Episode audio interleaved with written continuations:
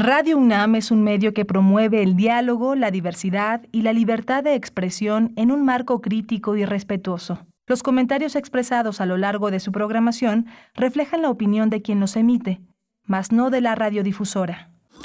Radio UNAM presenta Primer Movimiento, El Mundo desde la Universidad. Muy buenos días, son las 7 de la mañana con dos minutos, inicia primer movimiento. Gracias, gracias por su escucha. Qué gusto estar con ustedes acompañándoles en esta mañana de martes 16 de agosto de 2022. Les saluda Berenice Camacho en los micrófonos en nombre de todo este eh, gran pequeño equipo desde la Ciudad de México que amanece hoy lluviosa en varias zonas, así es que hay que tomar las precauciones eh, debidas. También en el Estado de México llueve, eh, no sé ustedes, pero yo ayer ya entendí, bueno, después de una, de una buena empapada que me trajo la lluvia, ya entendí que empieza a estar un poquito más fresco, que el clima empieza a estar un poquito más fresco, no sé si para todos, pero para mí ya fue tiempo de agarrar un suéter al menos, así es que bueno, desde acá, desde Ciudad de México y el 96.1 de la frecuencia modulada, les saludamos y les acompañamos hasta las 10 de la mañana, igualmente en el 860 de amplitud modulada y en la web en www.radio.unam.mx, así es que les acompañamos en en esta mañana de martes con un programa variado. Vamos a tener cine, vamos a, tener eh, literatura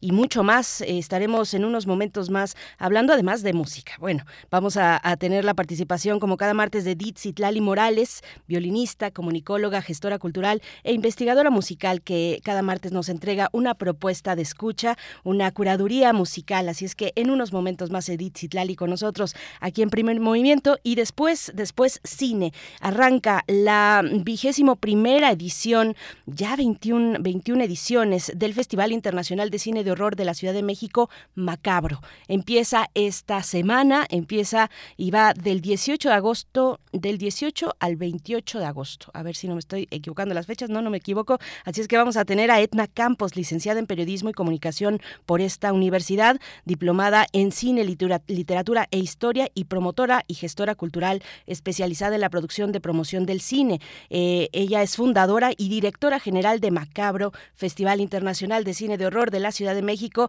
Vayan eh, pues eh, viendo la página electrónica donde vienen todas las propuestas que se han de lanzar y proyectar para esta edición de Macabro. No se lo pierdan, vamos a tener los detalles con Edna Campos en unos momentos en esta hora y después hacia el cierre de esta hora también Federico Navarrete. Ya lo conocen, lo conocen bien, historiador, antropólogo, investigador del Instituto de Investigaciones Históricas de la UNAM que nos comparte en la sección de nuevas historias para un nuevo mundo el tema de Bolívar en Cambridge. Vamos a ver de qué se trata con Federico Navarrete y hacia la segunda hora de este día martes, eh, la nota del día, vamos, les proponemos un curso que se llevará a cabo mm, dos miércoles al mes de agosto. Ya se ya inicia este 17 de agosto y hasta diciembre en el Colegio Nacional que se ubica en Donceles 104 en el Centro Histórico de la Ciudad de México. Es un curso que coordina y, e imparte también la doctora Concepción Compani Compani,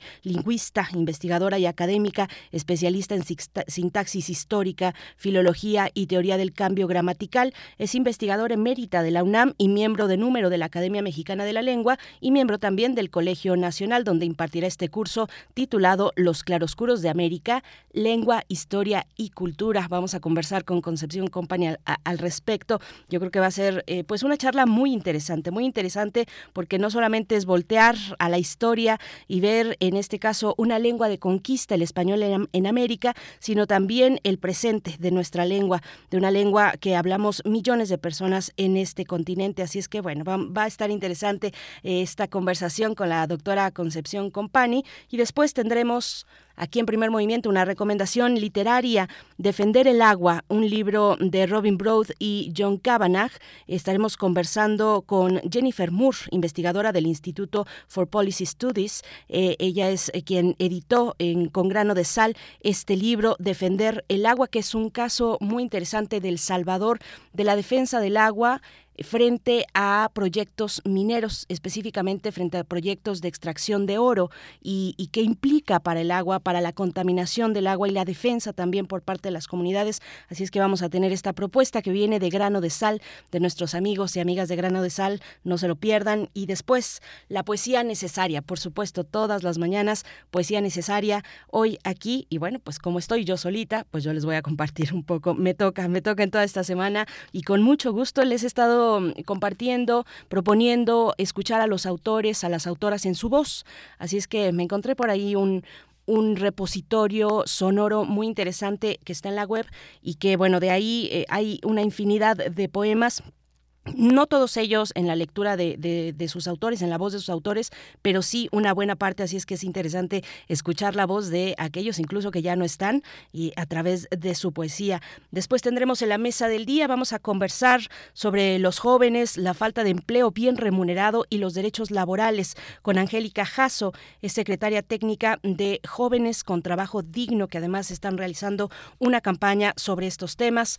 Esta, este es eh, pues el menú de esta mañana mañana de martes, así es que quédense aquí, les acompañamos hasta las 10 de la mañana y también les leemos en redes sociales. Coméntenos cómo les va en esta mañana húmeda, si nos escuchan desde Ciudad de México o también Estado de México o donde sea que nos estén escuchando, desde dónde, cuéntenos, cuéntenos, arroba P Movimiento en Twitter. Primer Movimiento UNAM en Facebook. Vamos a ir primero, ya saben, primero lo primero es la salud. Vamos con las cifras y la información importante, relevante acerca de COVID-19. COVID-19. Ante la pandemia, sigamos informados. Radio UNAM. En la información nacional, la Secretaría de Salud informó que en las últimas 24 horas se registraron cuatro nuevos decesos, por lo que el número de fallecimientos de la enfermedad de la COVID-19 aumentó a 328.736. De acuerdo con el informe técnico ofrecido ayer por las autoridades sanitarias, en ese mismo periodo se registraron 1.367 nuevos contagios, por lo que los casos confirmados acumulados aumentaron a 6.929.003, mientras que los casos activos estimados a nivel nacional por la Secretaría de Salud son 65.691. En la información internacional, Reino Unido es el primer país en el mundo en autorizar una versión actualizada de la vacuna contra el coronavirus. Se trata de la vacuna desarrollada por Moderna que tiene como objetivo proteger contra el virus original y la variante Omicron. Mediante un comunicado, la Agencia Reguladora de Medicamentos y Atención Médica informó que dio luz verde a la vacuna combinada bivalente de Moderna, que se usará para adultos. En noticias de la UNAM, la propagación del virus SARS-CoV-2 causante de la pandemia de COVID-19 y las acciones de los gobiernos para combatir este problema de salud pública han impactado todas las dimensiones de la vida en sociedad, como un aumento sustancial de las desigualdades, afirmó el sociólogo francés Bernard Larire. Al ofrecer la conferencia inaugural del 32 Congreso Latinoamericano de Sociología ALAS México 2022, la reconstrucción de los Coayal en tiempos de pandemias y pospandemias, aportes críticos desde las ciencias sociales latinoamericanas y caribeñas, el académico de la Escuela Normal Superior de Lyon dijo que los humanos somos los responsables de la zoonosis que padecemos, pues entre más destruimos la biodiversidad, más aumentamos las posibilidades de que virus o bacterias nos escojan como huéspedes. Y en nuestras recomendaciones culturales, el encuentro Cuerpos Migrantes, Nombrarnos en Tránsito y Memoria, se realizará los días 16, 17, 23 y 24 de agosto en el Salón de Danza UNAM del Centro Cultural Universitario. Se trata de un conversatorio donde se compartirán reflexiones en torno a la migración de los cuerpos, la diversidad histórica en cada corporeidad y la labor humanista que está implicada a partir de la serie de televisión coproducida por Danza UNAM TV UNAM y la Cátedra Gloria Contreras UNAM titulada Cuerpos Migrantes. Los horarios de las sesiones son a las 11 y a las 16 horas todos los días 16, 17, 23 y 24 de agosto. La entrada es libre. Primer movimiento. Hacemos comunidad en la sana distancia.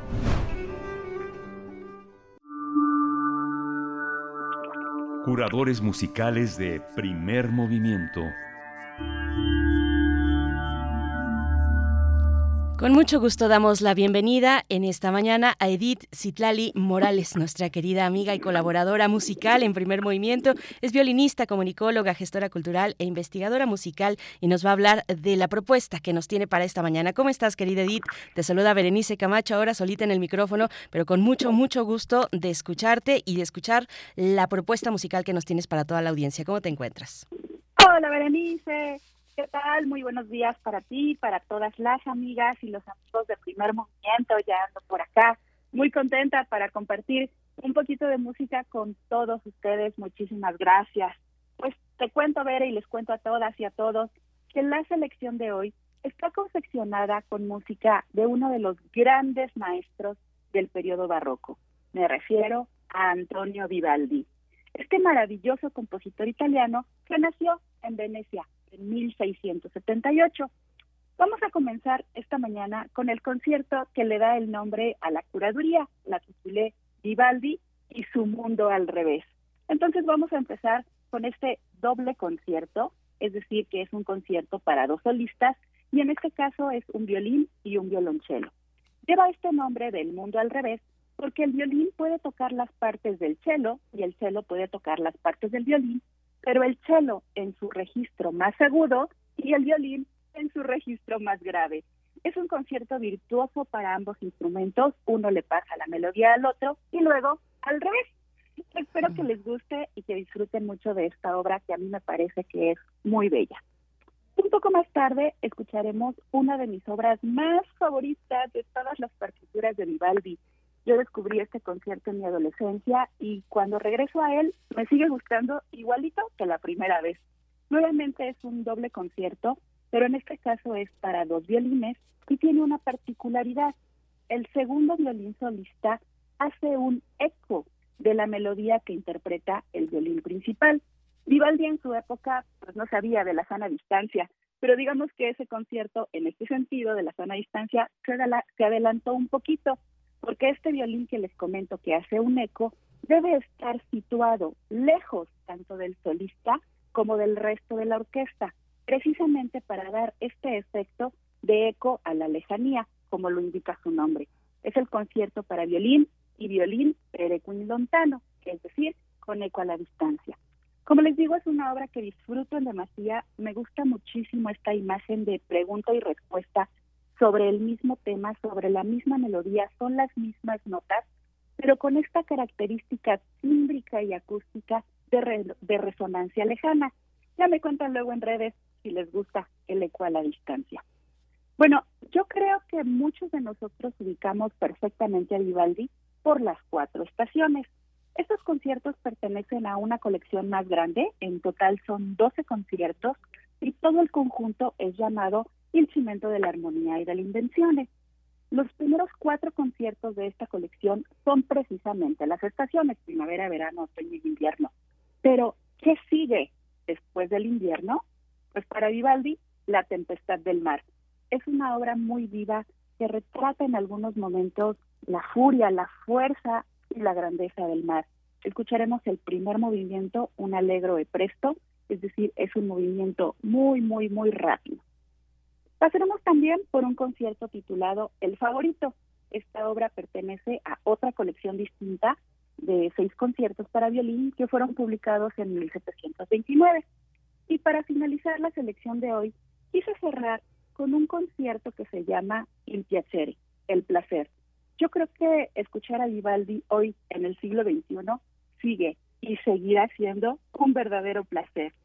Il Piacere, este concierto, es para violín y orquesta de cuerdas y pertenece a la misma colección que les comentaba de las estaciones. Es el sexto concierto, es decir, después de las estaciones, como ya les comento, La Tempestad del Mar y después sigue este concierto Il Piacere. Pues aquí Vivaldi, querida Bere, así quedó nuestra propuesta barroca para el día de hoy. El mundo al revés, Perequín Lontano, La Tempestad del Mar, El Favorito y El Placer. Cinco conciertos de Vivaldi, que no son las estaciones, pero que espero les guste mucho y que los disfruten. La música vivaldiana es muy bella, es afable, es de fácil recepción, así que ojalá se deleiten con ella. Pues nos quedamos con esta propuesta, querida Edith Citlali Morales. Qué interesante. Y yo creo que sí, que, que a lo largo de la mañana, pues eh, estaremos comentando qué nos parece, qué nos parecen cada una de estas piezas. Como siempre, te agradecemos, agradecemos tu entusiasmo y tu, participación, eh, tu compromiso también con nosotros aquí en Primer Movimiento. Y te deseamos un excelente martes, querida Edith. Lo mismo para ustedes, querida Bere. Vámonos con El Mundo al Revés de Antonio Vivaldi. Muchísimas gracias, amigas, amigos. Da un abrazo musical enorme y hasta la próxima. Hasta la próxima. Vamos a escuchar.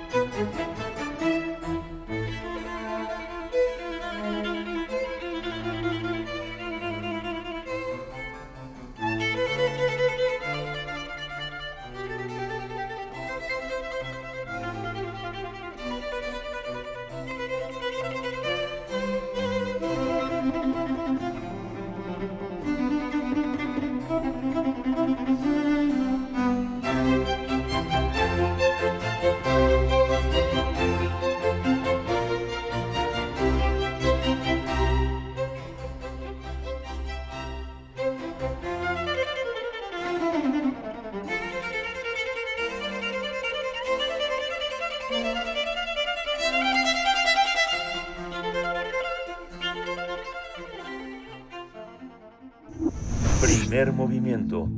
Hacemos comunidad con tus postales sonoras. Envíalas a primermovimientounam.gmail.com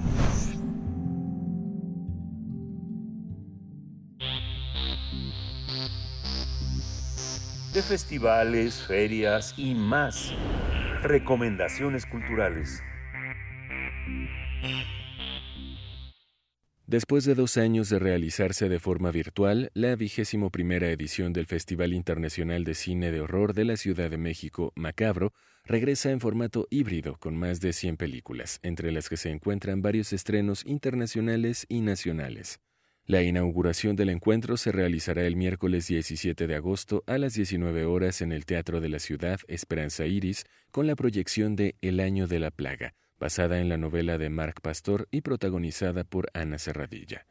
En la cartelera se encuentran otros ciclos interesantes dentro del festival, como lo es el espacio que le dieron al actor mexicano Enrique Rocha, quien falleció el mes de noviembre, por lo que se exhibirá en películas que protagonizó. Además, Caóstica también regresa para esta edición con una colección de inquietantes cortos provenientes de España, Estados Unidos, Francia, Holanda, Colombia y Polonia. Asimismo, Macabro Docs presentará dos estrenos provenientes de Rusia y Canadá. La clausura se llevará a cabo en la Biblioteca Nacional de México el 27 de agosto, con la función de El Año de la Peste a las 19 horas. Las sedes y el programa completo se pueden consultar en su sitio web o en sus redes sociales, donde se encuentran como Macabro Fitch. Tendremos una charla sobre la vigésimo primera edición de Macabro que se realizará del 17 al 27 de agosto.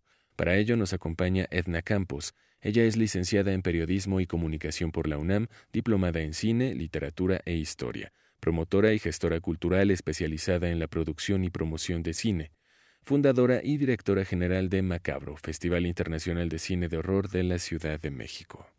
Con mucho gusto te saludamos esta mañana, Edna Campos. Bienvenida a Primer Movimiento. Te saluda Berenice Camacho. ¿Cómo estás? Hola, buenos días. Un gusto estar nuevamente con ustedes. Nuevamente 21 ediciones, 21 ediciones del Festival Macabro. Pues cuéntanos, cuéntanos cómo llegan a esta edición del año 2022. Eh, yo tengo la impresión, Edna, no, no sé si tú eh, lo pienses igual, pero tengo la impresión de que el horror se, se ha colocado cada vez con más, con más impulso, con más ímpetu en las preferencias del público, no solo en el cine, sino también lo veo, por ejemplo, en la literatura y bueno, eh, es, es algo que percibo, es una percepción que tengo, no sé si lo compartes. ¿Cómo ha sido esa evolución a lo largo de estas 21 ediciones? ¿Cómo has visto tú esas preferencias y el, y el camino que se ha abierto también el cine de horror en, el público mexicano? Pues bueno, eh, primero, la verdad es que sí hemos encontrado muchísimo entusiasmo eh, por parte de la gente eh, para esta nueva edición, bueno, como ya se, se anuncia, prácticamente 100% presencial.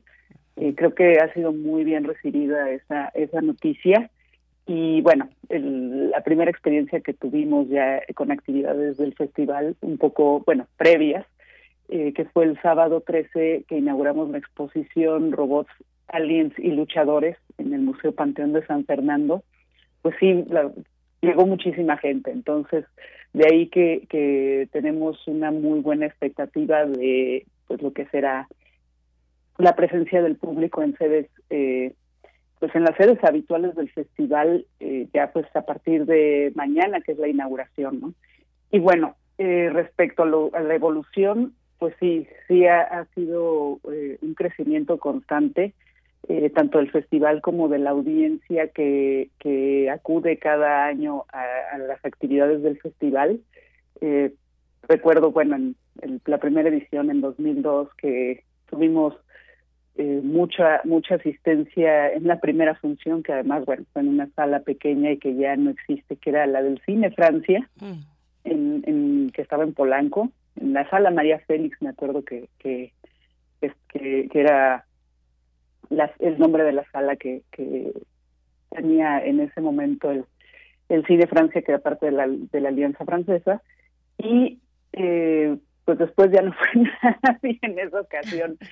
Y eh, pues bueno, ya el siguiente año que ya eh, llegamos a la Cineteca Nacional, que también teníamos ya el cinematógrafo del Chopo, eh, ya empezaron a conocer el festival. Debo decir también que eh, el, el, la promoción que se hacía en ese momento pues era prácticamente a través de postales, pegar pósters en la calle, porque pues no, no teníamos, no, no existía Facebook, no existía Twitter ni nada por el estilo. Y eh, cuando aparecieron estas redes, pues sí se facilitó mucho más la promoción y de ahí el formar una comunidad y que pues la gente conociera el festival, ¿no? Eh, creo que fue un trabajo eh, al principio de pues tocar muchas puertas, de picar piedras, de hacer todo lo posible porque la gente nos conociera y bueno, ya llegamos a, lo que es ahora macabro, que bueno, tenemos ya una un, un, eh, la gente nos conoce, o sea, la gente conoce el festival, la gente acude al festival y creo que pues esa labor de pues ya casi, de prácticamente 21 años se ve reflejada en eso. ¿no?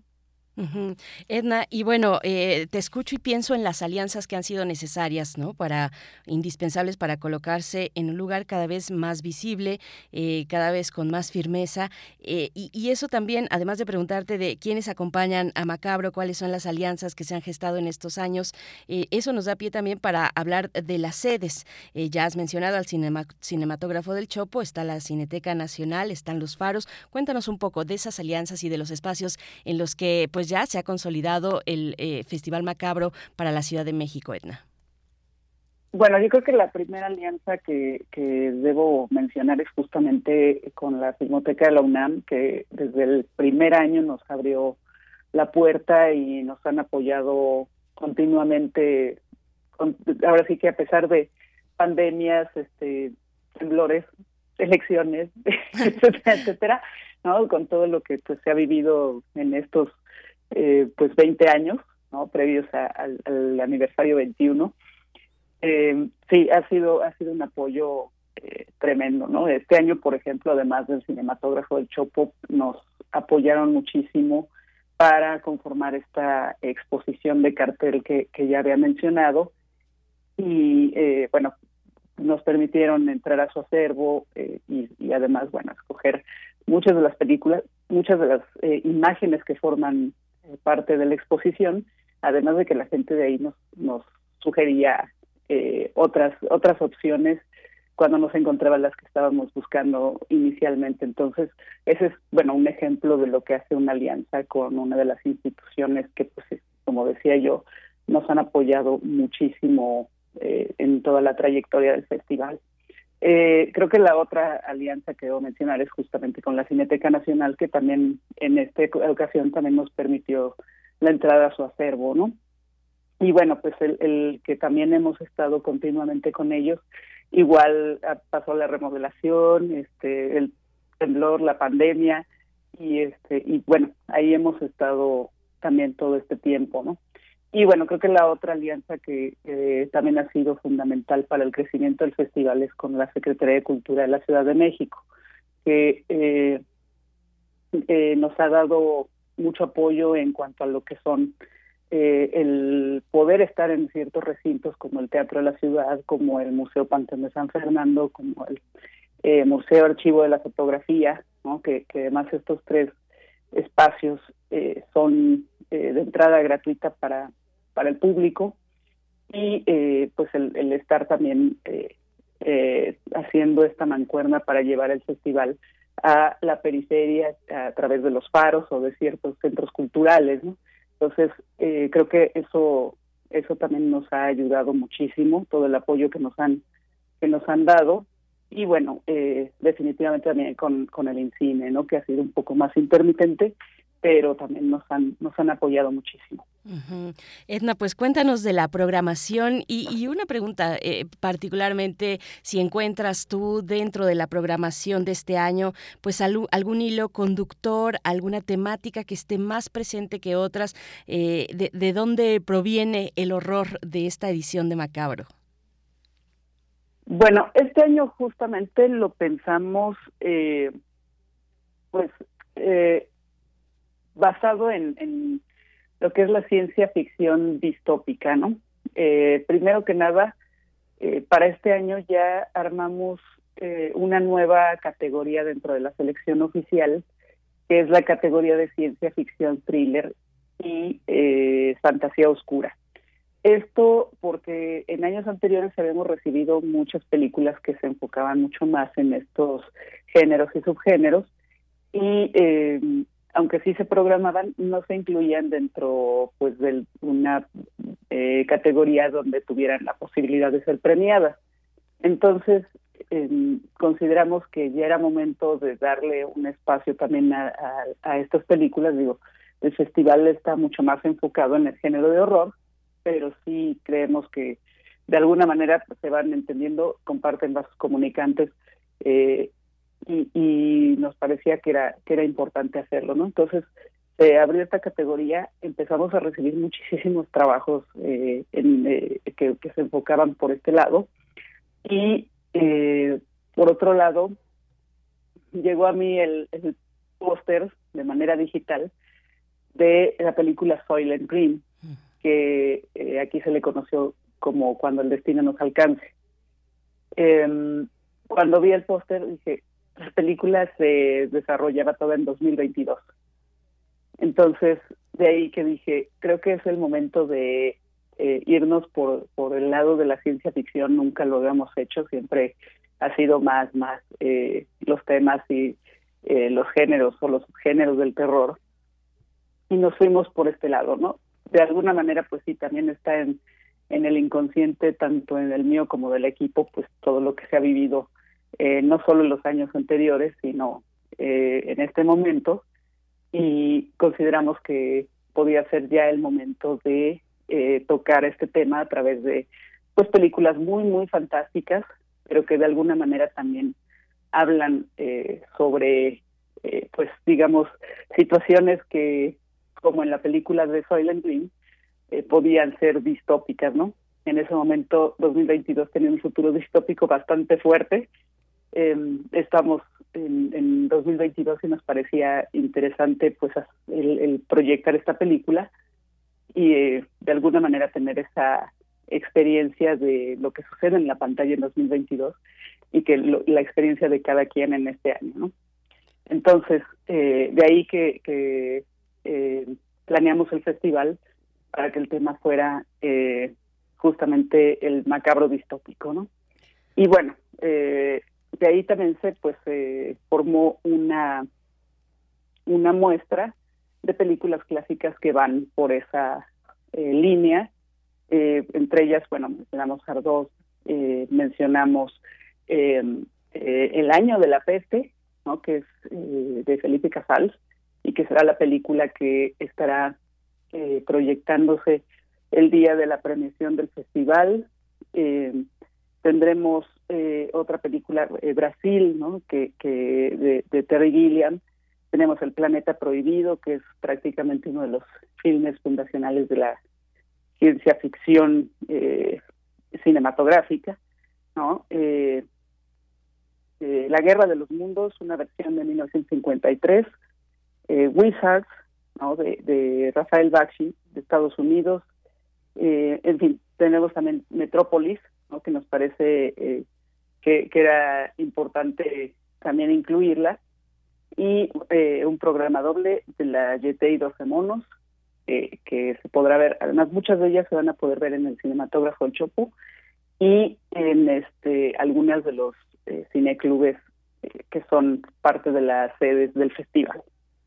Eh, en la en la selección oficial también se incluyen películas que, que eh, pues sí se, se, pueden leer como distópicas, ¿no? Como películas como El ojo y el muro, una una película guatemalteca que además tendrá su estreno internacional en Macabro y que bueno habla eh, justamente de la migración forzada no dentro de una un contexto de ciencia ficción no en el cual pues la gente escapa de la miseria de una ciudad que además está rodeada por un muro pues tiene que que la, vemos a la protagonista que, tiene que escapar de ahí no entonces hace se ven ciertas situaciones que eh, dentro de ese contexto de ciencia ficción pues nos recuerdan a muchas cosas que suceden en la vida real.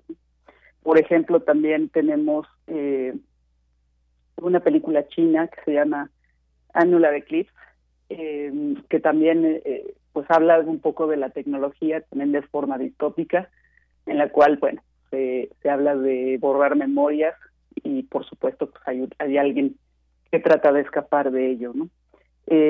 películas también como Follow Her, que también habla sobre eh, los influencers de redes sociales y pues digamos todo lo que podría suceder desde un punto de vista un poco eh, terrorífico, ¿no? O Follow the Dead, que también es una película que además es una comedia de horror. Que, que en la cual los protagonistas mm, eh, se la pasan metidos en redes sociales.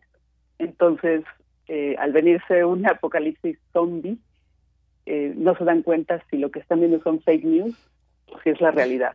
Entonces, estos son algunos de los ejemplos de las películas que, que eh, podrán eh, verse y que son parte de este hilo conductor de, de macabro distópico. Ay, Edna, qué emocionante, qué emoción escucharte, qué, qué padre está este giro, también interesante giro hacia un giro distópico, ¿no? En esta edición de Macabro, pero no dejan de lado, pues, eh, los, los clásicos, está, eh, pues, esta propuesta de Follow the Dead, hablar de los zombies, a mí me, me, me emocionó mucho verla ahí, eh, esta comedia de horror, pero está el empleo de la tecnología, ¿no? Cuando hablamos de, unas de la distopía, digamos, vista en estos momentos o vista anteriormente, como es el caso de Soylent Green, Eh, que también qué buen dato, o sea, es, es, el año 2022, es el año de Soylent Green y tú en la presentación en la página de Macabro precisamente abres con una con una cita de, de esta película de 1972 y, y dice es el año 2022, la gente es la misma,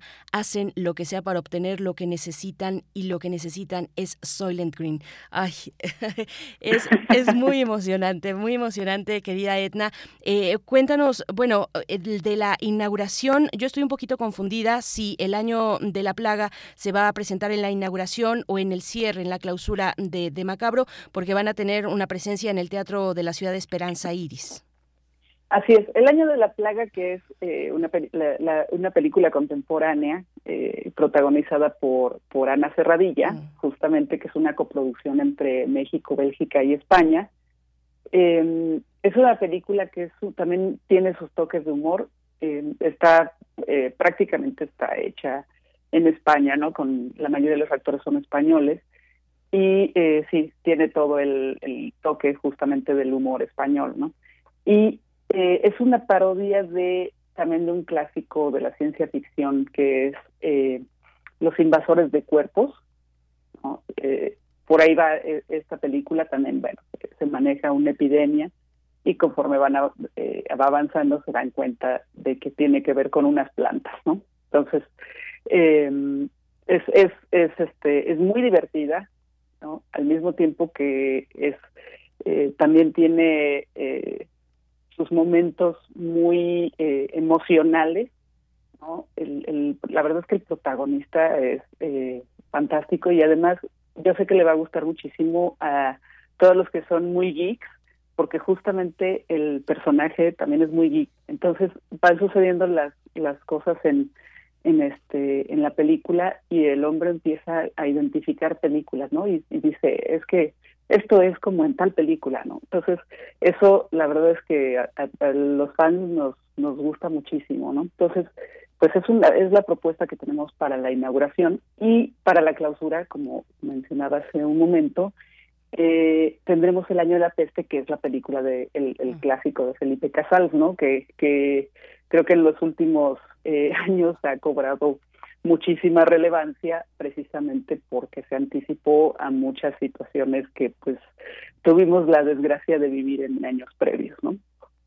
Así es, Edna. Eh, el año de la peste, pues sí, un, gran clásico. Ahí ya, ya, ya me, ya me quedó clarísimo. Entonces, la inauguración en el Teatro de la Ciudad Esperanza Iris con el año de la plaga, el cierre con el año de la peste, que si no me estoy equivocando, el, el guion de esta película lo realizó Gabriel García Márquez, si no me equivoco ahorita así de abuelo de pájaro, pero, pero bueno, y también me quedaba pensando en este encuentro que tiene el horror, algunos, algunos temas clásicos del horror como los zombies, por ejemplo, con, eh, con la comedia. Eh, tenemos esta película cubana de Juan de los Muertos, ¿no? Que ya también es por ahí un clásico. O sea, lo traigo a cuento porque presentan Follow the Dead, que es comedia de horror, y me parece que hay ahí una, una mancuerna muy interesante. Y pensaba en esta otra película inglesa eh, de, de, de, la primera década de este, de, de este siglo, que uh -huh. eh, Shaun, ay, Shaun, of the Dead, Shaun of the Dead también, ¿no? Que utiliza, que uh -huh. emplea a los zombies y, y, que es una, es una película cómica. Eh, qué, qué maravilla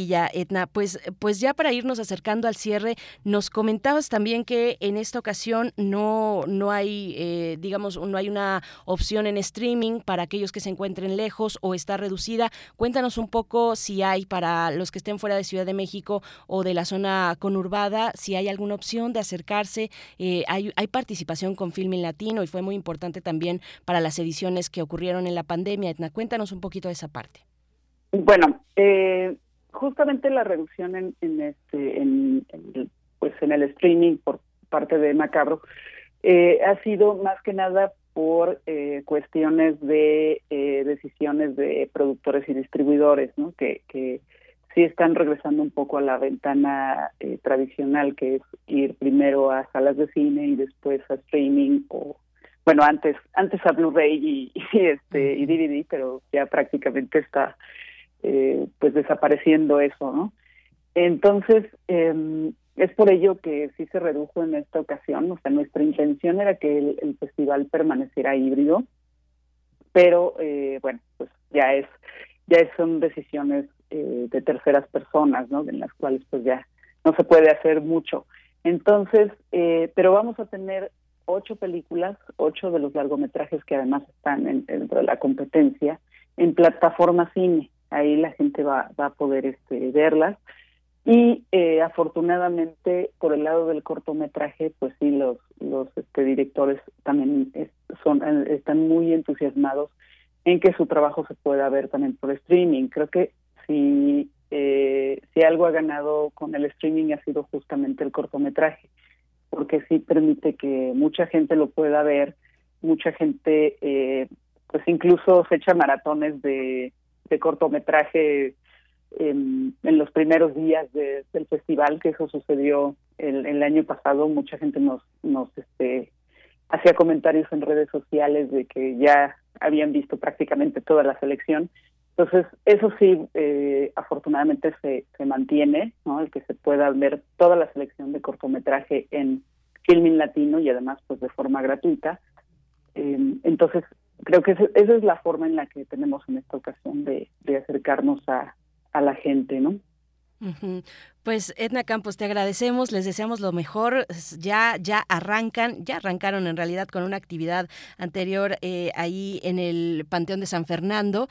Eh, pues ahí está macabro.mx, donde van a poder encontrar la programación, el calendario, las sedes, todos los elementos para que no se pierdan ninguna, ninguna de las propuestas de esta edición del Festival Internacional de Cine de Horror de la Ciudad de México Macabro. Y por último, Edna, para, para ir, por ejemplo, bueno, eh, los costos, las entradas, hay alguna opción de entrada libre y también para la, para la, para la clausura, que yo tengo muchas ganas de acercarme a la clausura también. Eh, cuéntanos qué será en la Biblioteca Nacional. ¿Es entrada libre en, ese caso o hay que comprar ya de una vez los boletos? Bueno, en el caso la Cineteca Nacional, el Cinematógrafo del Chopo, la Casa del Cine también, eh, son las sedes que, que sí tienen boleto pagado. Eh, son los costos habituales de cada de cada sede no no se modifica. Es decir si si van el miércoles y el precio que, el precio es más bajo el precio se mantiene como como ellos lo manejan el miércoles al igual que bueno el resto de los días no em, en el caso eh, el resto de las sedes es gratuita no en el caso también de eh, plataforma cine que que es streaming eh, sí tiene un cobro de 49 pesos la, película. En Filming Latino es gratuito. Eh, para ir a la inauguración, por ejemplo, eh, solo tienen que ir al, a partir de las 4 de la tarde a recoger su boleto. Es, completamente gratuito, se dan dos boletos por persona y este y bueno, pues ya a, las 6 de la tarde es el ingreso al recinto, ¿no? En el caso de la Biblioteca de México para la para la este, la clausura, igual también solo tienen que llegar y formarse ahí si no se necesita eh, boleto previo. Nada más que eh, justamente es el único lugar que todavía tiene eh, restricción de, de, en el aforo, ¿no? Entonces solamente podrán entrar, hasta este momento está autorizado para 120 personas. Nos habían comentado que era posible que se pudiera aumentar a 200, pero eh, eso sucederá hasta el próximo lunes, ¿no? Cuando se pueda confirmar si, si ya aumenta a 200. Por lo pronto está en 120 personas el aforo, ¿no? Muy bien, pues muchas gracias. De nuevo, Edna Campos, eh, fundadora y directora general de Macabro, Festival Internacional de Cine de Horror de la Ciudad de México. Enhorabuena por esta edición 21 y nos vemos en el cine. Muchas gracias. Hasta pronto. Hasta luego. Ahí está, pues como ven, ¿cuál es su favorita? Acérquense a las redes sociales de Macabro o a su página electrónica macabro.mx. Nosotros vamos a ir con música. Recuerden que estamos escuchando a Vivaldi, es la propuesta musical de Tlali Morales para esta mañana y toca el turno de escuchar este concierto que ya está sonando con eco a la distancia, concierto para dos violines en la menor.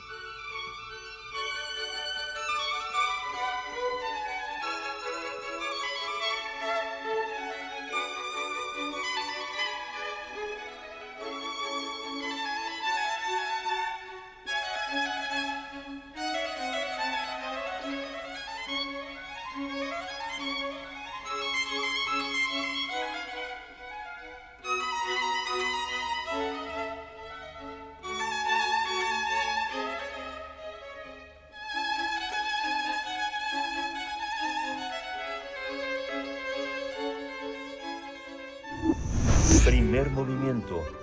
Hacemos comunidad en la sana distancia.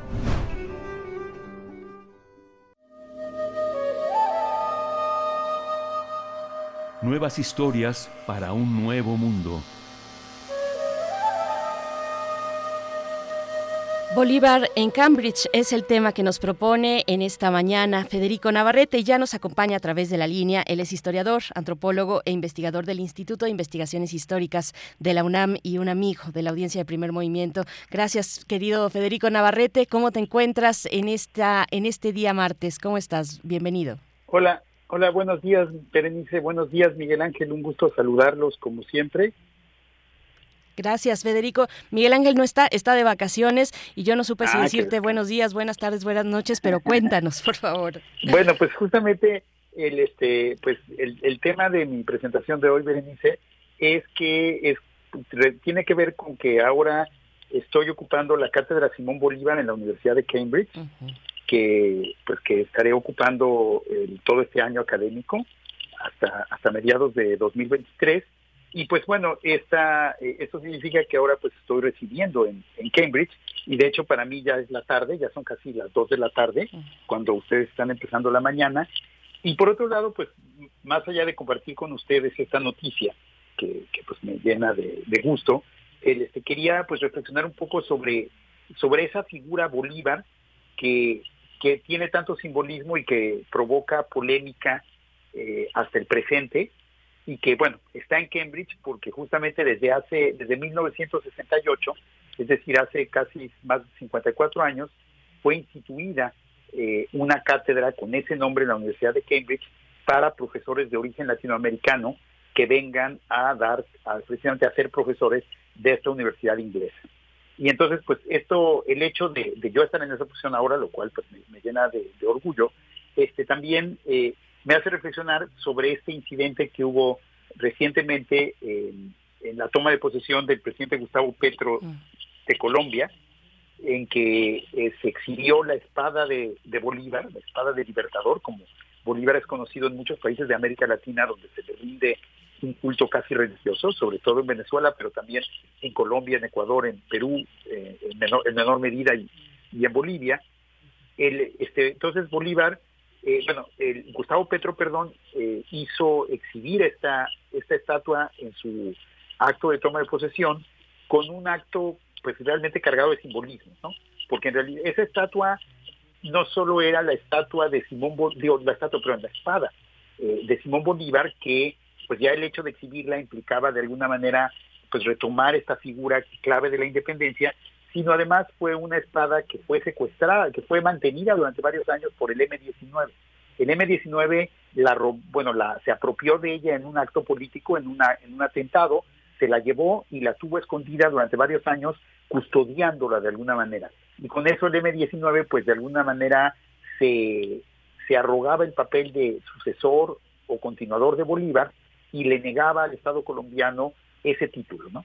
Eh, la, la, espada fue recuperada por el Estado en, en, el contexto de las negociaciones de paz con el M-19 y es significativo que el primer presidente que llega al poder en Colombia, que viene precisamente de esa tradición política de la izquierda y que fue de hecho miembro del M-19 en su momento, que es Gustavo Petro, pues haya vuelto a sacar esa estatua eh, digo, esa, esa espada, perdón, siempre pienso en estatuas porque, bueno, es un monumento del pasado también, ¿no? Pero es la espada que se supone que alguna vez blandió el propio Bolívar, ¿no? Entonces, este, y entonces para él tenía un gran simbolismo, tanto como una reafirmación de la independencia de Colombia y de la figura de Bolívar, como de una reafirmación del papel del M-19, de la guerrilla y de la izquierda en Colombia en la defensa de la soberanía de ese país, que es algo que Gustavo Petro ahora como presidente quiere continuar y como pues la nota eh, internacional no fue tanto eh, el que se haya mostrado la estatua, que tuvo, digo, la, espada que tuvo bastante éxito y, que, y que provocó mucha emoción entre los asistentes,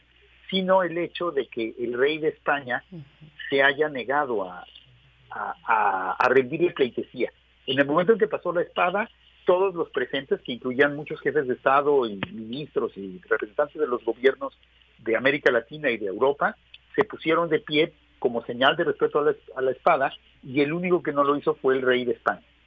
Eh, esto se ha atribuido a un error que no le habían avisado o también se puede leer pues como una toma de, posesión, posición eh, pues en contra de estos discursos nacionalistas españoles, eh, latinoamericanos, o como un acto de arrogancia imperial de un monarca que, que supone que todo el mundo debe rendirle pleitesía a él, pero él no tiene que rendirle pleitesía a nadie, lo cual pues es bastante arrogante de su parte, y o puede ser interpretado como un acto diplomático en que el, el Estado español de alguna manera pues marca una, una distancia con los discursos nacionalistas de América Latina, pues lo cual también se antoja extraño porque pues, el Estado español tiene su propio nacionalismo.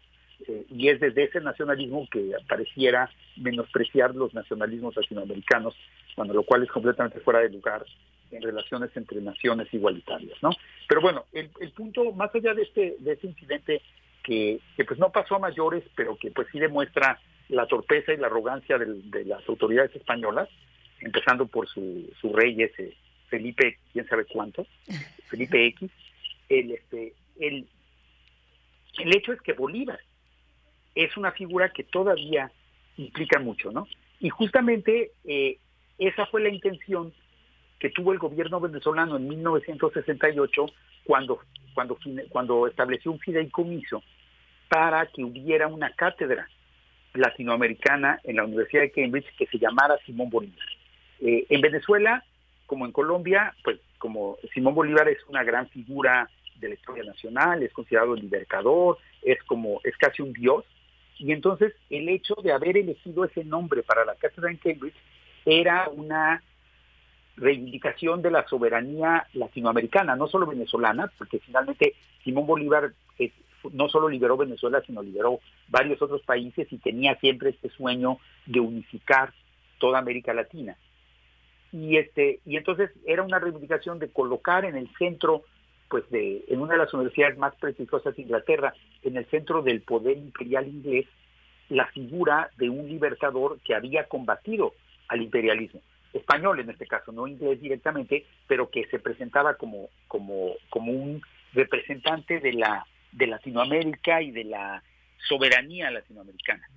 Es, es muy llamativo también que esta cátedra seguramente fue financiada, o sea, el fideicomiso que ha mantenido esta cátedra desde hace 54 años, fue financiada por el petróleo, por los ingresos petroleros venezolanos, que justamente habían aumentado en esos años, a finales de los años 60, gracias a que fue un primer ministro venezolano, justamente eh, Pérez Alfonso, quien, fue, quien tuvo la idea de fundar la OPEP, la Organización de Países Exportadores de Petróleo, y esa pues esa feliz iniciativa pues modificó de manera profunda las relaciones políticas entre los productores y los consumidores de petróleo en el mundo. Y fue el primero y casi único caso en que países tercermundistas pudieron eh, de alguna manera imponerse a los países del primer mundo y forzarlos a pagar más por el petróleo. Entonces, eh, digamos que en el contexto de, de, esa, de, ese, de esa confrontación geopolítica entre Venezuela, los países petroleros y los países consumidores entre Latinoamérica y las potencias imperiales, pues una cátedra Simón Bolívar en Cambridge jugaba un papel como de justamente de marcar esa nueva fuerza de Venezuela en primer lugar y de Latinoamérica más ampliamente frente a los intentos de dominación europeos, ¿no? El, un poco un simbolismo muy parecido al que tuvo la, el mostrar la espada de Bolívar en la toma de sucesión de Petro, ¿no? El, entonces, pues, eh, ese es un ejemplo más de los usos del pasado en el presente de los que hemos venido hablando ya desde hace pues unos meses y pues quería compartirles estas reflexiones y pues seguiremos hablando de estos temas ahora desde, desde Cambridge, Inglaterra. Pues primero y antes que nada, eh, enhorabuena querido Federico. Qué interesante va a ser eh, escucharte también desde allá eh, y que nos cuentes cómo se ve desde este nuevo mirador que ahora te, te, toca te toca presenciar. Y bueno, ahí en este caso a mí me llamó mucho la, la atención también la respuesta de las personas, la respuesta de la gente en este acto que estás mencionando, en esta toma de posesión de Gustavo Petro, ahora presidente de Colombia, este momento con el rey de España, todos en su entorno se levantan está ahí a un ladito Gabriel Boric, eh, está de pie, todos de pie. Eh, difícil que el rey de España no se diera cuenta que todos estaban en su entorno de esa manera, pues haciendo una, una señal de respeto, mostrando respeto también. Pero ahí están las interpretaciones y las que, las que puso la gente también, que son fascinantes, aquellas que van pues desde sus perspectivas, sus lecturas sobre este gesto hasta los memes y los chistes. Bueno, todo, todo es un conjunto de interpretaciones también respecto a nuestro futuro a partir del pasado, de ese pasado colonial. Te agradecemos, Federico Navarrete, se nos va el tiempo como agua. Te deseamos lo mejor, de verdad, querido Federico, que te vaya increíble y, que, y que nos estés contando cosas muy interesantes desde allá donde te encuentras ahora en la Cátedra Simón Bolívar de la Universidad de Cambridge. Federico, muchas gracias. Muchas gracias, Berenice, y desde luego que les seguiré contando. Será un gusto conversar con ustedes. Gracias. Buena tarde y hasta pronto. Hasta luego. 8 de la mañana. Vamos a ir al corte y volvemos. Estamos en primer movimiento. Síguenos en redes sociales. Encuéntranos en Facebook como Primer Movimiento y en Twitter como arroba PMovimiento. Hagamos comunidad.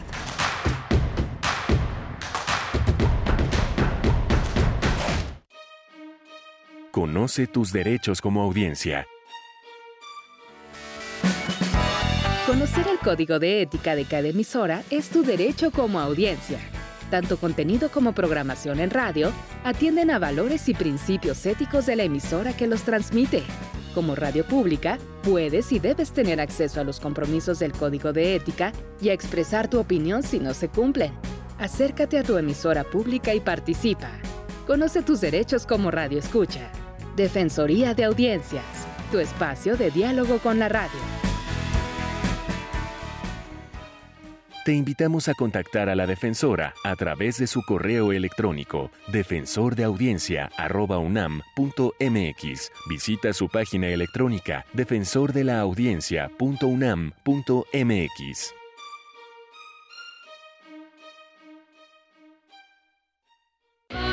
Si eres aspiracionista, si te gusta ir para adelante y ser el mejor en lo que haces, nosotros somos los que hemos convertido a Yucatán en el estado más seguro de México. Además, Querétaro construye el primer auto superdeportivo ultraligero y Guanajuato construirá el primer avión 100% mexicano. Somos Acción Nacional y estamos preparados para cambiar el rumbo de México hacia el camino del bien y la libertad, unidos por un México mejor. Partido Acción Nacional. Es la hora de la verdad, la prueba reina del sabor y la salud. Y arrancan. Ni las trampas del Chescolín detienen al elotito. La fresa toma la delantera con su potencia natural. La media naranja reparte cariñitos. Las chatarras se caen a pedazos por el exceso de carbohidratos, sodio y azúcares que les dañan su salud un cierre trepidante. Los alimentos saludables triunfan en la carrera de la salud. Come como nosotras y ponte saludable. Pura vitamina. La ciencia que somos. La ciencia que somos. Iberoamérica al aire. Descubre la ciencia que está presente en tu día a día a través de cápsulas, reportajes, entrevistas y reportes en vivo. Viernes de 10 a 11 horas por el 96.1 FM. La ciencia que somos. Iberoamérica al aire. Una coproducción de Radio UNAM y las direcciones de divulgación de la ciencia y de las humanidades.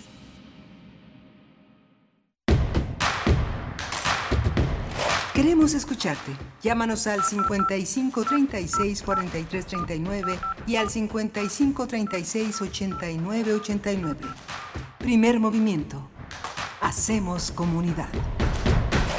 Ya estamos de vuelta, muy buenos días. Son las 8 con 3 minutos de la mañana, hora del centro del país, desde Ciudad de México. Les saludamos, les saludamos eh, el equipo que se encuentra aquí en cabina, en la cabina de FM de Radio UNAM. Está eh, la gran y talentosa Violeta Torres Berber en la asistencia de producción. Está Arturo González en los controles técnicos al frente de la consola. Les mandan saludos también a través de estos micrófonos. Muy buenos días de martes, martes 16 de agosto, pues ya estamos estamos en plena segunda mitad de este mes, de este octavo mes del año 2022. Les estamos saludando en esta segunda hora de transmisión desde el 96.1 en la frecuencia modulada, el 860 de AM y en www.radio.unam.mx. También nos sumamos a Radio Nicolaita que generosamente nos abre su espacio en esta hora en el 104.3 para llegar a Morelia y saludar a toda la comunidad de la Universidad Michoacana de San Nicolás de Hidalgo. En la voz les saluda Berenice Camacho. Miguel Ángel Quemain se está tomando unas vacaciones, una semana de vacaciones. Es diferida, nuestra vacación es diferida, no nos podemos ir al hilo con dos o tres semanas, nos tocan dos y, son eh, pues en semanas diferidas. Así es que, bueno, le deseamos un buen descanso, que bien merecido se lo tiene y que vaya que hace falta, vaya que hace falta para volver con mucha energía en estos tiempos que nos, que a todos, a todos y a todas nos eh, pues requieren de mucha tranquilidad a veces, también de mucha paciencia, de mucha concentración, muchas cosas ocurriendo al mismo tiempo y cosas importantes todas ellas. Así es que desde aquí les acompañamos con ese, con ese contexto y el contexto también de lluvia de una ciudad húmeda. Yo creo que, bueno, yo, yo no estoy, estoy en la cabina, no muy cerca de la ventana, pero creo que ya eh, se queda la humedad en, la, en, en, las calles de la Ciudad de México, pero creo que ya paró de, de llover, al menos aquí en torno a Radio UNAM en Adolfo Prieto 133. Desde aquí les saludamos en esta mañana donde tendremos todavía varios contenidos. Venimos de hablar con Federico Navarrete, eh, historiador, investigador de la UNAM, eh, sobre este nuevo espacio que ocupa en la Cátedra Simón Bolívar en la Universidad de Cambridge y este capítulo, este capítulo en la toma el fin de semana pasado, en la toma de posesión de Gustavo Petro, el primer presidente de izquierda de Colombia, en su toma de, posesión, pues ahí todos los mandatarios de la región e invitados y demás, eh, en el momento en el que desfila, en el que pasa frente a ellos la espada de Bolívar, eh, pues eh, es el momento en el que el rey de España pues no se levanta cuando todos en su entorno lo hacen. el más próximo, digamos, y más reconocible estaba Gabriel Boric, ahí presidente de Chile, también de izquierda, de una izquierda, pues una izquierda mm, distinta, una izquierda que reconoce, por supuesto, que, que, que, hereda también la tradición bolivariana de la izquierda latinoamericana, pero que es una izquierda también que se para distinto frente al mundo y qué bueno que así sea, porque la izquierda y, se tiene que se tiene que renovar y me parece que ahí está con muchas complicaciones, con pareciera todo a cuestas eh, la figura de Gabriel Boric, pero el tema es eh, eso, el rey, el rey de España nos dice por acá eh, eh, Franz Café dice, el rey Borbón estuvo muy molesto por la derrota de sus socios en toda la región latinoamericana, desde México a Chile. También Alfonso de Albarco nos dice, arrogancias imperiales, muy buen día. Pues sí, ahí pone una fotografía del rey de España, un poco haciendo una rabieta, un berrinche, como si fuera eh, pues un niño pequeño. Yo creo que hay niños pequeños que tienen más control. Pero bueno, eh, les saludamos a los que están escribiendo también en nuestras redes sociales, los que nos, nos dicen Selene Velázquez dice, qué belleza amanecer con Vivaldi. Amanecí con envidia escuchando del fresco en Ciudad de México. Bueno, es que Selene Velázquez nos escucha desde el norte del país, nos escucha desde Monterrey. No sé si Monterrey o al menos sí del estado de Nuevo León. Selene, un abrazo para ti, querida Selene, y todos, todos quienes están escribiendo. También Oscar Isidro, que pues está muy emocionado con el Festival Macabro, que ya inicia en esta semana. En realidad ya inició eh, aunque la inauguración eh, todavía no se da, pero el, sábado pasado tuvieron un evento, una exposición de robótica en el Museo del eh, Panteón de San Fernando. Así es que, bueno, acérquense a las redes sociales de Macabro y no se pierdan ninguna, ninguna de sus pues oportunidades de proyecciones que estarán, que estarán circulando en Ciudad de México y en algunos lugares, en la zona conurbada a través de los faros. Así es que, bueno, pues también, también por streaming algunas opciones en streaming en Macabro en este festival número 22, 21, perdón, que llega en el año de Soylent Green. Y también eh, nos están comentando sobre, sobre Soylent Green, que qué buenos recuerdos, eh, nos dice Oscar Isidro, cuando el destino nos alcance, ventaja o desventaja de tener hermanos mayores universitarios, pues es toda una ventaja, Oscar Isidro, yo creo. hermanos mayores, bueno, a mí sí, yo, yo, no la vi por, por hermanos mayores, yo soy la mayor, pero sí me tocó tocó verla desde muy jovencita, eh, pues ya, ya mucho tiempo después de que se había estrenado. Así es que, bueno, pues gracias, gracias por sus comentarios en redes sociales. Vamos a ir ya con nuestra nota del día. Vamos a hablar sobre este curso, Los Claroscuros de América, Lengua, Historia y Cultura, un curso que tendrá lugar en el Colegio Nacional que coordina e imparte la doctora Concepción Company, que ya está en la línea. Nota del día. Los claroscuros de América, Lengua, Historia y Cultura es el título del curso coordinado por la lingüista Concepción Company que será impartido en el Colegio Nacional. Company ha explicado que la lengua es una actividad transversal de la vida cotidiana de todo hablante, por lo que su análisis refleja una realidad social, antropológica, cultural, histórica y, por supuesto, lingüística.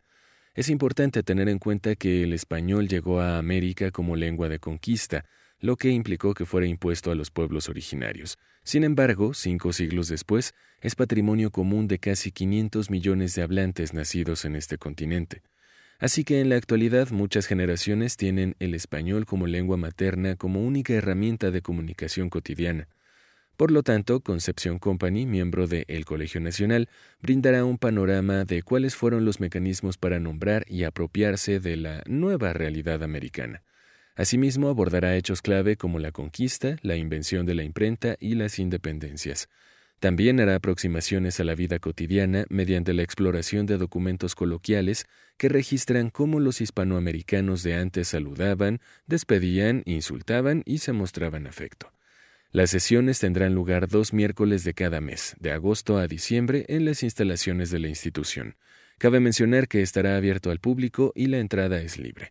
A propósito de toda esta información, tendremos una charla sobre este curso. Nos acompaña la doctora Concepción Company, lingüista, investigadora y académica. Ella es especialista en sintaxis histórica, filología y teoría del cambio gramatical. Investigadora emérita de la UNAM, miembro de número de la Academia Mexicana de la Lengua y miembro del Colegio Nacional. Doctora Concepción Compani, gracias por estar esta mañana en primer movimiento. Bienvenida. Le saluda Berenice Camacho y qué emoción eh, pues darle la bienvenida con, este, con esta oportunidad para el público en general, los claroscuros de América, lengua, historia y cultura. ¿Cómo se encuentra, doctora? Muy buenos días. Buenos días, Berenice. Siempre es un gusto estar con ustedes en Radio UNAM. Siempre. Eh, buenos días. Gracias, doctora. Pues bueno, una lengua de conquista, el español.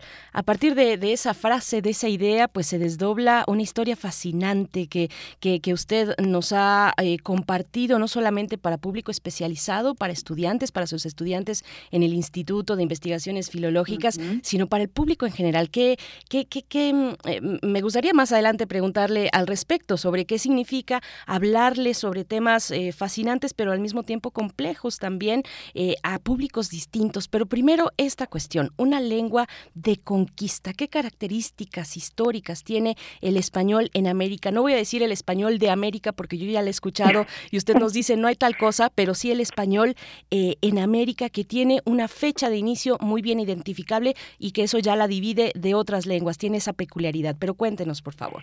Mire, es un ciclo, más bien es un curso que voy a impartir, efectivamente, como ustedes acaban de decir, eh, cada 15 días, miércoles, eh, dos miércoles al mes. Y voy a intentar, iniciando justamente con la idea básica que no se puede obviar, es que el español llegó a América como una lengua de conquista porque estaba restringida. Eso significa una lengua de conquista. Primero es que hay un gran choque cultural, o sea, para los pueblos indígenas originarios, que además indígena es un eufemismo que aparece en el siglo XIX para referirse a los naturales, a los indios de América, eso no se puede negar, es un gran choque, romper, ¿qué es una conquista? Pues es romper las coordenadas eh, experienciales, vivenciales de los que están ahí eh, por parte de quienes llegan. Eso fue así y hay datos históricos que voy a mostrar, empiezo mañana con ello, unos datos históricos eh, muy apabullantes y muy eh, tristes, pero no podemos decir tristes porque estamos 500 años después y lo estamos dialogando en español. O sea, esa es la realidad y nadie puede cambiar la realidad histórica. Eh, después el español se hizo una lengua, eh, una lengua de conquista significa no solo ese choque cultural gigante, mm, experiencial, espiritual, del que hay datos eh, múltiples, sino también que está restringida, eso, eso es la característica de una lengua de conquista, es que está restringida al mundo comercial, al mundo religioso y al mundo administrativo. Y la vida normal de todos los días se hace en lengua indígena y también la hacen en lengua indígena aquellos que conquistaron. O sea, la vida normal se debía pedir chocolate con agua en náhuatl, en maya, en tabasco. Eso es lo que caracteriza una lengua de conquista, que está restringida a tres espacios y el resto de la vida se eh, gestiona en las lenguas originarias. Lo que se nota a partir del siglo XVII es eh, que el español se vuelve una lengua franca por comodidad, por imposición, por unas, o sea, no es o uno u otro, sino que es un hecho de claroscuros, eh, termina siendo una lengua franca junto con el náhuatl y junto con el latín para la vida académica. En Nueva España, en el, también en el virreinato del Perú, también en el virreinato un poco más tarde, en el virreinato de la Nueva Granada, lo, la actual Colombia, Venezuela. Y finalmente lo que ustedes ven, lo que se ve en los archivos, lo que se ve en la literatura, lo que se ve en los documentos que reflejan una vida cotidiana, que son aquellos en los que yo como lingüista me, eh, me causan mayor interés porque me interesa acercarme a la, a la oralidad de nuestros antepasados, es que empieza a ser una lengua muy mestizada, eh, donde hay eh, indigenismos que no notamos, pero también está mestizada de arabismos. Eh, el mundo árabe permea, llega un mundo árabe también y permea la vida novohispana, por ejemplo. Nada más ustedes vayan a ver el patio del Ciesas ahí en Tlalpan y es un patio de los naranjos, o nada más los invito a que mañana vean el patio de los naranjos, bueno, no son naranjos ahora, son toronjas, lo que tenemos en el Colegio Nacional, eso es señal de que el mundo árabe también llegó. Lo que pretendo con este curso es informar para eh, quitar miedos, quitar prejuicios eh, y mostrar que las distintas etapas de la lengua española y de la vida cotidiana que se construye en lengua española y en lengua española llena, pero llena, así, plagada de indigenismos, eh, es un mundo de claroscuros en momentos, o sea, cada momento tiene claridades y tiene también oscuridades. Por ejemplo, el próximo miércoles de mañana en 15 voy a tratar cómo fueron conceptualizados los naturales, así se les llamó al principio, los naturales de, la, de América, y lo que se ve es que hay un una profundísima discriminación, profundísima exclusión, sin duda, eh, racismo, pero curiosamente es un momento de oscuridad, pero ese racismo no empieza, o por lo menos no está documentado desde los españoles, muy al inicio, sino que empieza con el criollismo, que es un momento de gran esplendor, con Sor Juana, con Sigüenza y Góngora, en ese momento del criollismo empieza un racismo que asusta, dice Sigüenza y Góngora, eh, decidió eh, no comer ninguna cosa prieta para que no se le ensuciara el alma. Siempre se habían caracterizado los indígenas por ser prietos, que es una palabra del latín, de piel oscura, de piel... Eh, y los güeros también es del latín, de orus, de falta de color. Entonces, hasta en hasta prácticamente fines del 17, con Carlos de Sigüenza y Góngora, con la propia Sor Juana, no hay datos documentados de racismo total. Entonces, eh, a partir del criollismo, o sea, están los claroscuros, es un momento de gran esplendor de la cultura novohispana, y dices, Carlos de Sigüenza y Góngora, el, demonio se le eh, apareció a una monja. Es, es, una obra que se llama Paraíso Occidental, la vida de una monja, de una mística, de las muchas monjas que anduvieron por América eh, encontrándose y teniendo apariciones con Dios. Esta es eh, mexicana, hay otra que es chilena, hay otra que es colombiana, hay monjas de este tipo por toda, por toda América. Eh, dice, se le apareció el demonio porque las monjas lo que hacen es mm, resistirse a las tentaciones del demonio, que son la vida carnal, evidentemente. Entonces, dice eh, Sigüenza y Góngora, se le apareció el demonio en forma de indio o feísimo etíope. O sea, el color empieza a estar asociado a una a una sociedad muy estamentaria que ya lo debía ser, pero que se agudiza, esa estamentalidad se agudiza con a finales del siglo XVII. También aparecen por los villancicos de Sor Juana eh, mujeres, princesas de Guinea que son morenas y aparecen eh, ángeles de muchos colores, igual que en Santa María Simple en Puebla, pues llevo el, voy a llevar datos de cómo este mismo claroscuros se refleja en, en la arquitectura, en la plástica, o sea, no es exclusivo de, de la lengua, ni mucho menos. Más bien la lengua es un, un repositorio de cómo entendemos el mundo. Doctora, eh, eh, ¿qué pasa? ¿Qué pasa ya encaminados al, México independiente con la lengua, con la lengua de los naturales que, que, después conocimos como indígenas, eh, con las lenguas indígenas en México? ¿Tuvieron un mayor declive ya en el México independiente, mucho más que en la Nueva España, en el virreinato? Cuéntenos un poquito de esa parte. Sí, mire, esto lo he comentado ya. los austrias, o sea, eh, hay montones de datos también donde se nota que, el, bueno, no se nota, se sabe que los indios tuvieron sus propias legislaciones, pueblos de indios estaban separados de los pueblos de españoles, pero no se vayan a creer que era a 100 kilómetros. En la Ciudad de México, en el centro, están localizados pueblos de indios que son a tres, cuatro cuadras de pueblos de españoles. Esto eh, tenían sus propias legislaciones eh, tenían unos intermediarios, unos indios ladinados, porque hablaban la español, eh, que eran unos personajes eh, bastante oscuros, en este mundo de claroscuros, y esto permitió esta administración de los Austrias de divide y vencerás, de tener separados a indios y españoles, permitió tener una gran vida en lengua indígena. O sea, ellos funcionaban en lengua indígena cuando los españoles tenían que juntarse en la plaza también hablaban lengua indígena. O sea, hay datos de que los españoles aprendieron náhuatl, no solamente, eh, y seguramente aprendieron maya en las zonas que correspondían en el sureste, aprendieron mixteco. Sabemos en la Mixteca Alta que los eh, dominicos de la Mixteca Alta hablaban perfectamente y la gente de las órdenes hablaban mixteco. Bueno, eh, lo que hacen las independencias es darle, voy a decirlo abiertamente, es darle toda la torre a, la vitalidad de las lenguas originarias porque hay unas reformas previas. Entran los Borbones, acaba la dinastía de los Austrias, entran los Borbones, el virrey Galvez trae, impone aquí o las pone en, funcionamiento unas reformas que se llaman las reformas borbónicas, llevadas a cabo por Carlos III, que tienen que ver con que los eh, americanos, los criollos, los americanos nativos, se les estaban saliendo del cuacal. Eh, para decirlo de una manera muy clara.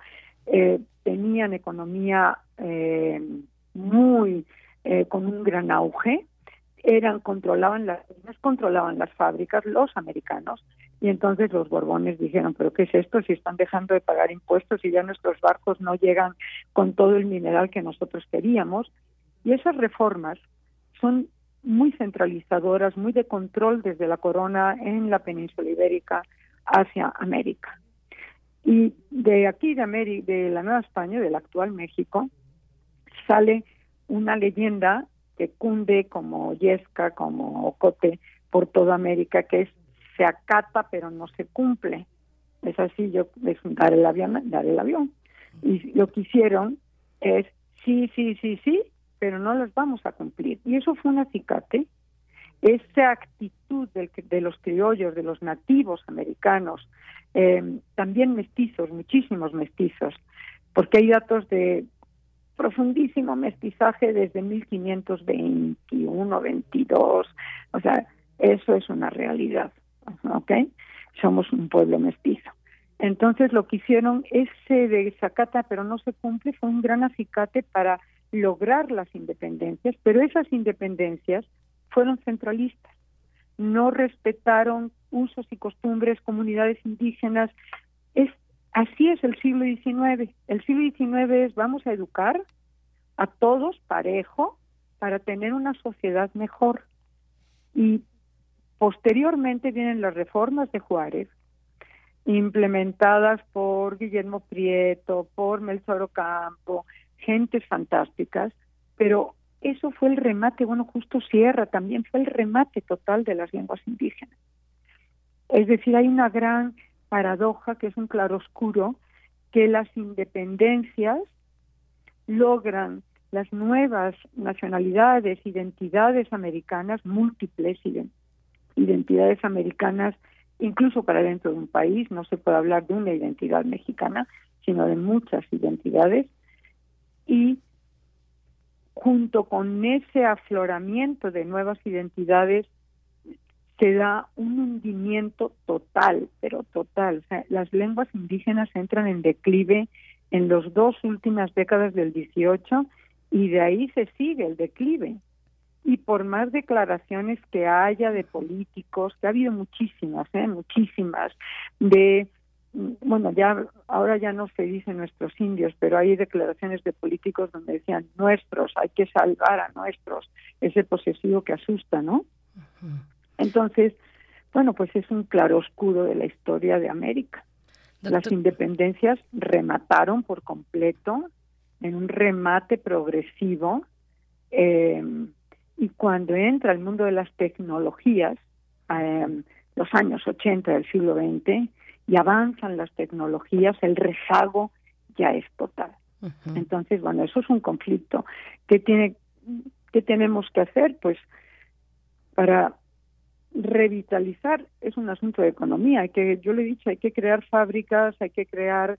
Eh, es más sencillo que un gerente aprenda una lengua indígena, un gerente y sus um, su equipo aprenda una lengua indígena y se lleven una buena fábrica automotriz a, a una zona eh, de, Totonaco, por ejemplo, de, lengua totonaca en el Golfo, o de café o de lo que usted quiera, una, una buena fábrica que emplee a miles de habitantes, de personas, y es más sencillo que cinco o, diez aprendan una lengua indígena. Esa política pública se ha implementado para otros otras zonas, nunca en América, pero ha tenido un éxito total.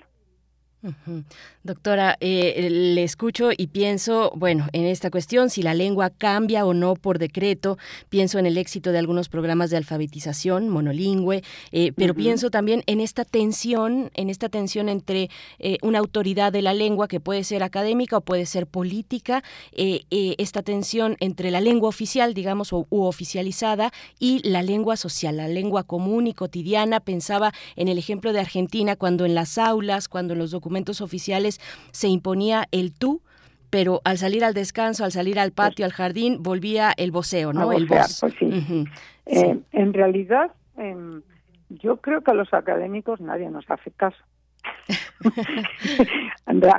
realmente y no nos tienen por qué hacer caso. Los dueños de la lengua somos todos los hablantes en nuestro funcionamiento cotidiano, eh, hablantes de banqueta, hablantes de a pie, usted y yo, o tú, Berenice y yo somos hablantes de a pie, por supuesto, y, lo que hacemos las academias hoy, hoy, bueno, hoy, desde hace por lo menos 30 o 40 años, es recoger usos lingüísticos más que imponer. Lo que ocurre es que los hablantes entran en un conflicto, eh, de eso voy a hablar el último día, que es el español de México hoy. Eh, todos los hablantes, todos, todos, absolutamente, tú, yo y cualquiera que, esté oyéndonos, entramos en un conflicto de nos preocupa muchísimo cómo nos va a valorar el otro a través de la lengua. Dime cómo eres, dime cómo hablas y te voy a decir quién eres. Entonces, todo hablante, aunque no haya pasado por la escuela, eh, tiene un sentimiento de valoración de que la lengua es un caracterizador de de de esa persona, de su estatus, de su medio, y tiene por un lado una idea de que tiene que ascribirse al grupo para funcionar exitosamente en el grupo en el que se mueve, pero también tiene la idea de que cuando habla con uno distinto va a estar constantemente valorado, también por el del grupo. Y entonces lo que hacemos los académicos, si nos preguntan, oiga, ¿cómo se dice? Aiga o haya, supongamos, ¿no? Una, una pregunta muy básica y le decimos, bueno, dice de los dos modos, si usted está en un ambiente, en un grupo donde ustedes dicen aiga, pues siga diciendo aiga, que es un verbo, una formación totalmente regular. Pero eh, si sale del grupo, le recomendamos que diga haya, que es una formación también regular por otra vía fonética. Y entonces el hablante, el consultante, a los dos minutos, no, no, a mí dígame cuál es el que es bueno. Total, que al final nos ponen en un precipicio los académicos de la lengua y le decimos, mire, lo que recomendamos es que se diga haya, porque si usted sigue diciendo aiga en todos los espacios, lo van a marcar con el dedo. Lo mismo el dijiste, que es un perfecto pretérito eh, regular, totalmente dijiste, trajiste, pusiste, o el problema es de que, que es un, régimen normal para cierto tipo de sustantivos y al final el hablante siente que está tildado de que no es bien valorada su lengua, su modo de hablar y termina preguntando a mí, dígame la buena, no me vaya, no me diga que las dos son buenas. Ay, doctora, pues cuántos, cuántos elementos. Va a ser muy interesante este curso, de verdad. Eh, yo eh, en este curso también pasan, por ejemplo, eh, por el surgimiento y las implicaciones de la imprenta, que por supuesto todos aplaudimos, pero que también es cierto que en su en su momento, bueno, la imprenta tiene esta función de, de permanencia, de anclaje, de hacer más rígida la lengua y de evitar este fluir. Cuéntenos un poquito. La, la, imprenta es uno de los grandes inventos del ser humano, es una cosa, imprenta entendida desde el mundo occidental, tipos que se, mm, se prensan, porque había mecanismos de imprenta en, en Oriente, antes que en 1450, 1440 y tantos, cuanto Gutenberg y los muchos Gutenberg de la Europa eh, occidental inventan este mecanismo. Es un gran es uno de los grandes inventos de la humanidad, primero porque es el gran promotor de la alfabetización. Se abaratan los costos de la cultura. O sea, lo que antes eh, los Medicis, por ejemplo, el Lorenzo de Medicis, un gran, gran eh, mecenas, mandó escribir durante cinco o seis años 100 libros. Después, esos 100 libros se podían imprimir en días. Imagínese la diferencia. Esos se baratan los costos de cultura, se hace el, libro se hace mucho más pequeño. Eh, eso significa el tamaño, el empequeñecimiento del libro, significa que el individuo de la banqueta se apropia de ese libro y es libro de bolsillo, de su bolsillo. Ese concepto de libro de bolsillo del siglo XIX es el gran, es un gran, un poderosísimo eh, instrumento de alfabetización. Primero porque abarata los costos de, cultura. Segundo porque le da acceso a todo el mundo de manera muy barata a la cultura impresa. La cultura impresa eh, amplía sus horizontes en temas, frente a temas del siglo XV como muy centrados en crónicas, en vidas de santos. En el siglo XVII la cultura impresa se vuelve laica totalmente. Eh, también se cuenta la vida y el chisme de mataron, o sea, el mundo de la violencia siempre ha sido noticia, siempre, y eso está en pliegos sueltos. Eh, yo era niña y todavía en la plaza del pueblo donde yo me crié, en Castilla llegaba el alguacil y leía un pliego eh, suelto con las noticias de la zona.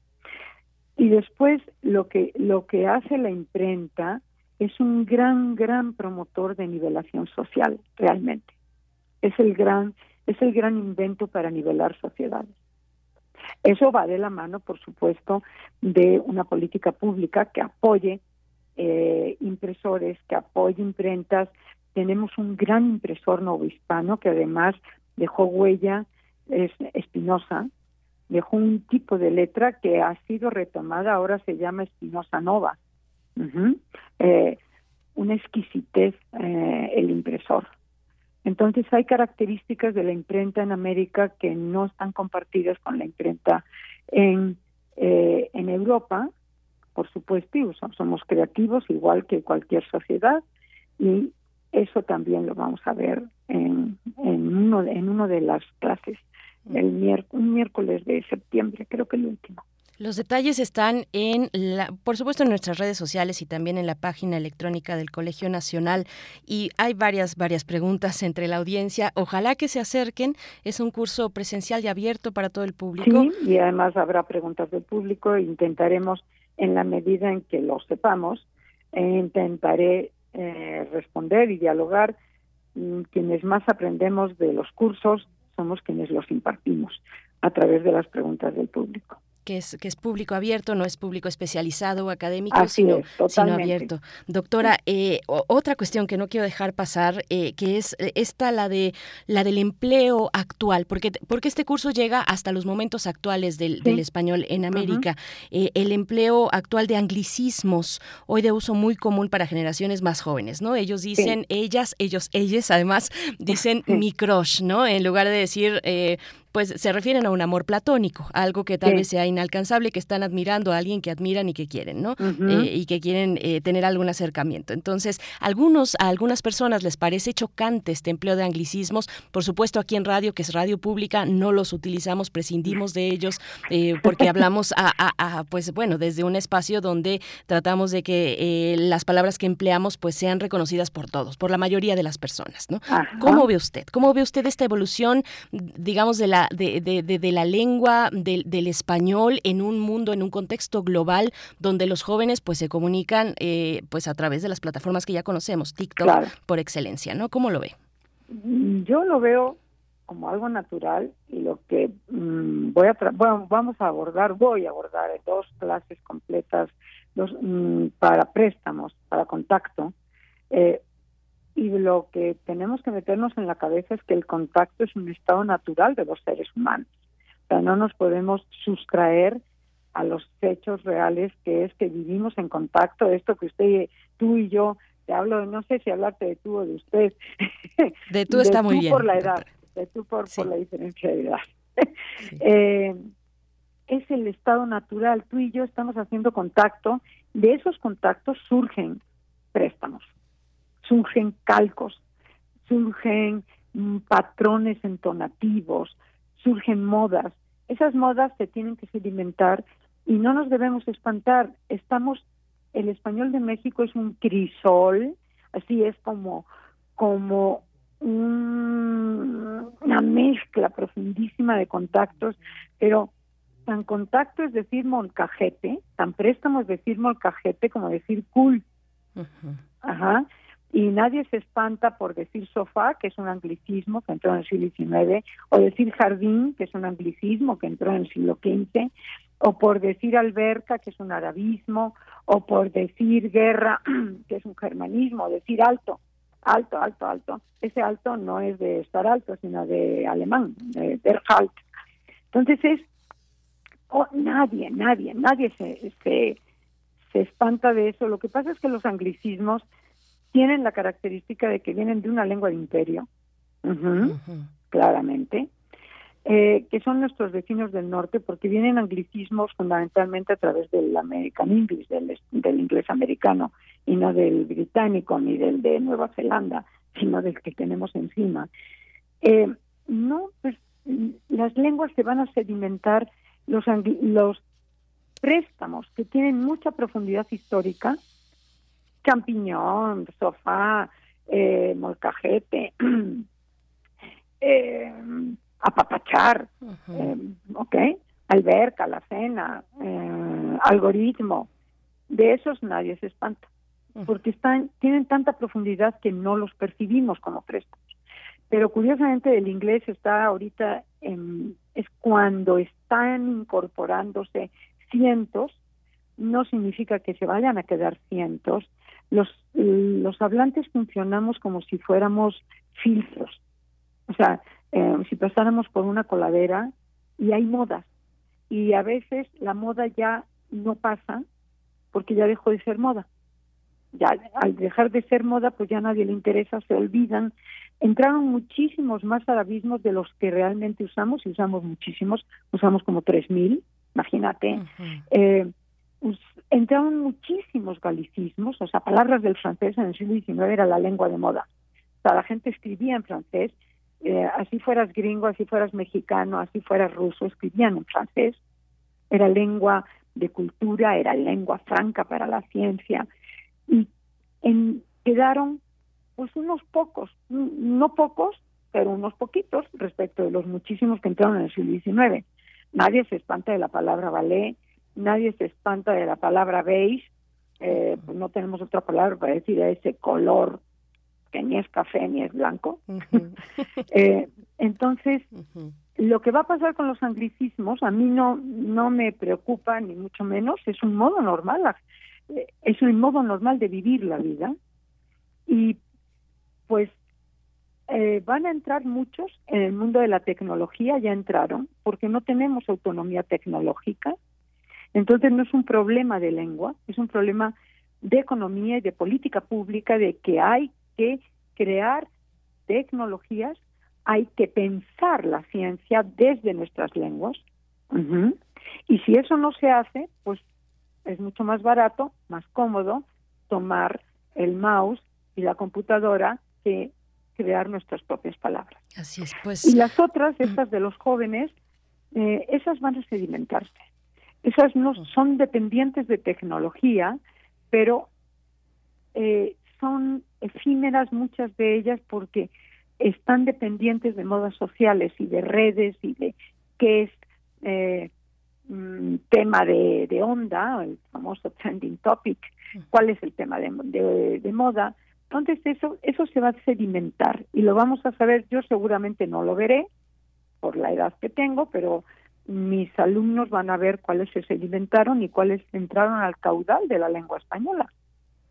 Así es, pues. Así es, eso no, eso es que es inevitable, vivimos en contacto y también parte de lo que hay que hacer o lo que pretende este curso es mostrar que una vez que se conoce y se sabe el por qué, se quitan los miedos.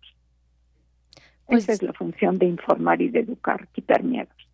Doctora Concepción Compani Compani, es eh, de verdad una oportunidad para las personas que nos escuchan que se puedan acercar a este curso, Los Claroscuros de América, Lengua, Historia y Cultura. Es fascinante en todo caso eh, escucharla, observar el fenómeno de la lengua, eh, saber que es una, la, lengua está viva y que pertenece a los hablantes. es, es la oportunidad para acercarnos al Colegio Nacional en la calle de Donceles 104, Centro Histórico de la Ciudad de México. Es un curso que va de agosto, se, se inaugura este 17 de agosto y hasta diciembre, dos miércoles al mes, dos miércoles al mes, iniciando el día de mañana. Bienvenidos y muchísimas gracias a Radio Universidad por el interés en las actividades del Colegio Nacional. Siempre le seguimos y seguimos también su, su trabajo, doctora. Muchas gracias. Berenice, que tenga muy buen día. Un saludo afectuoso a la audiencia. Gracias. Igualmente, hasta pronto, doctora Compani, doctora Concepción Compani Compani, investigadora emérita de la UNAM, eh, miembro del Colegio Nacional y, y, miembro de número de la Academia Mexicana de la Lengua. Nosotros vamos a ir con música de la curaduría musical de Citlali Morales. Estamos escuchando a Vivaldi esta mañana y esto es el concierto para violín y cuerdas, La Tempestad del Mar.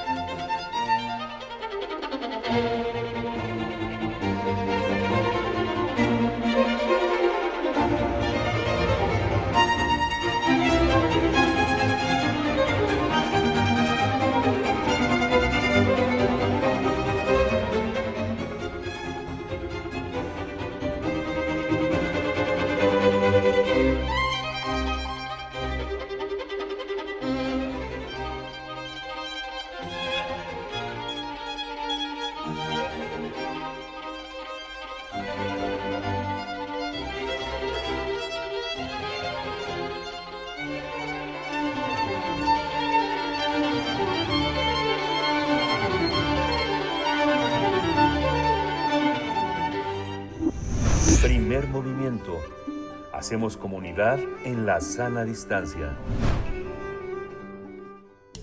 Toma nota y conoce nuestra recomendación literaria.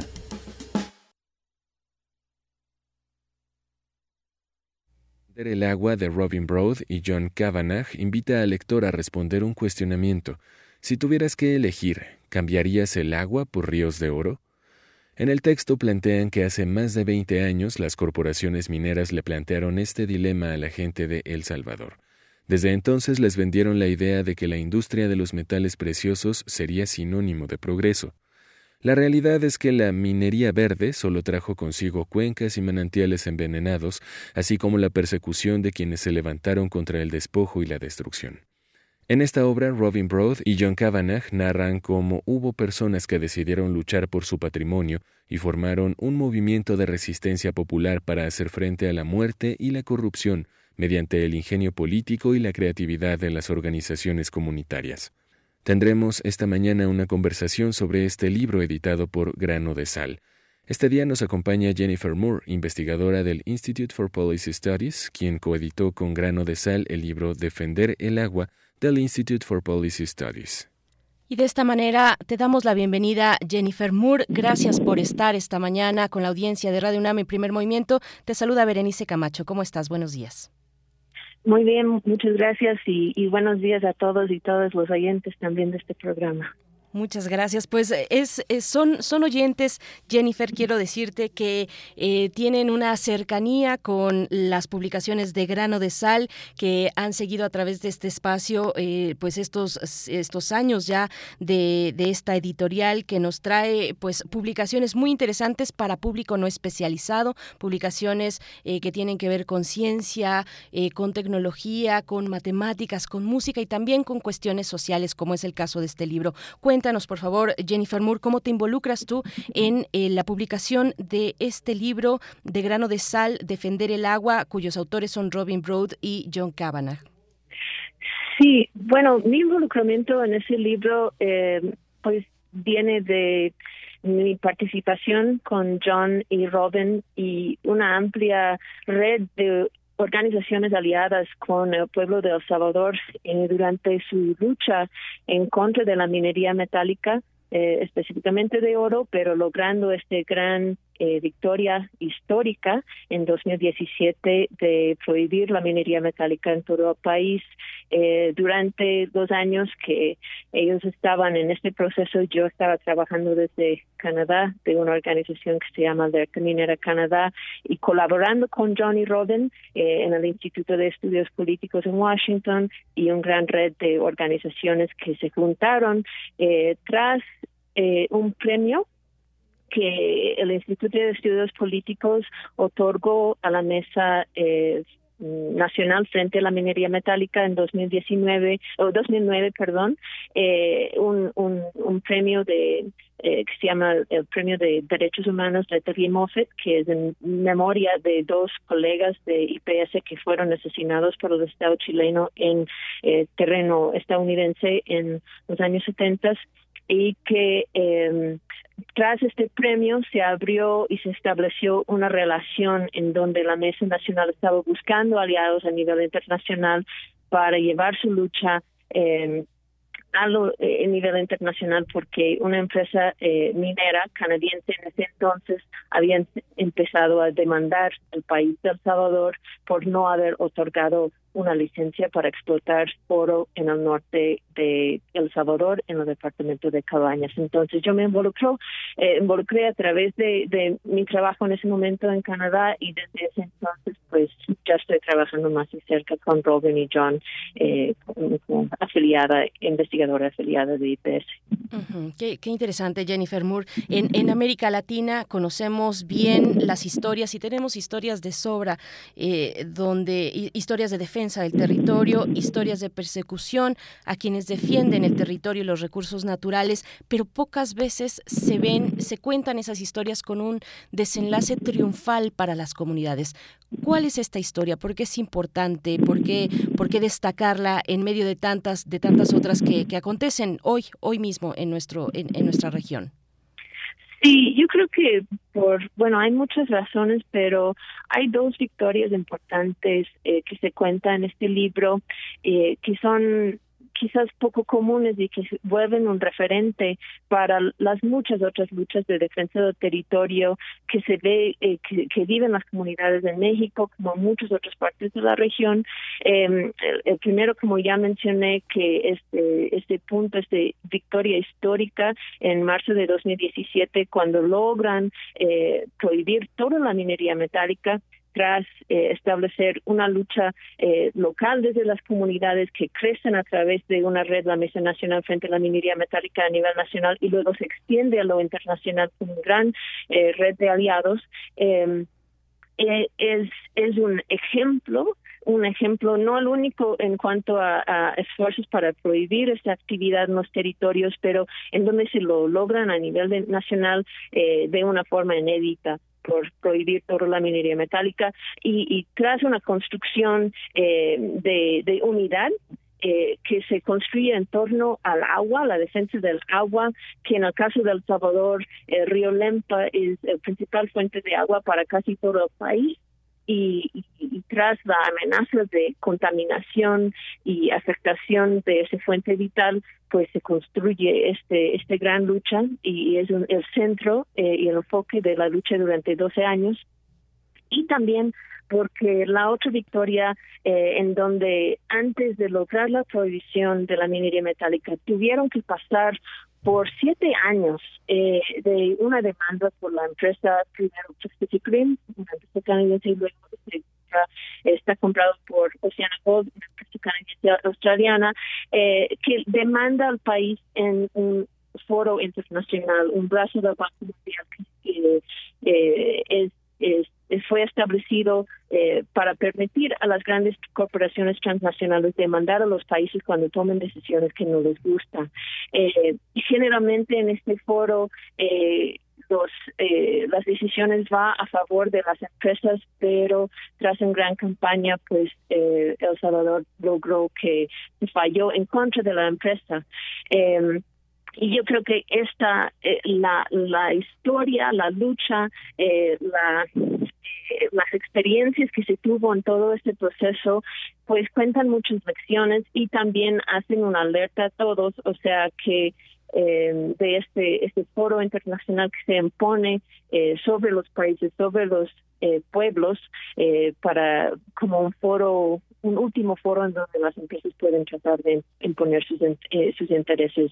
Entonces yo creo que la historia nos nos nos da nos brinda muchas lecciones o sea todas las luchas lo hacen eh, y yo creo que una cosa y se ve reflejado en el libro eh, la importancia eh, para las, las luchas de defensa del territorio de aprender entre pares.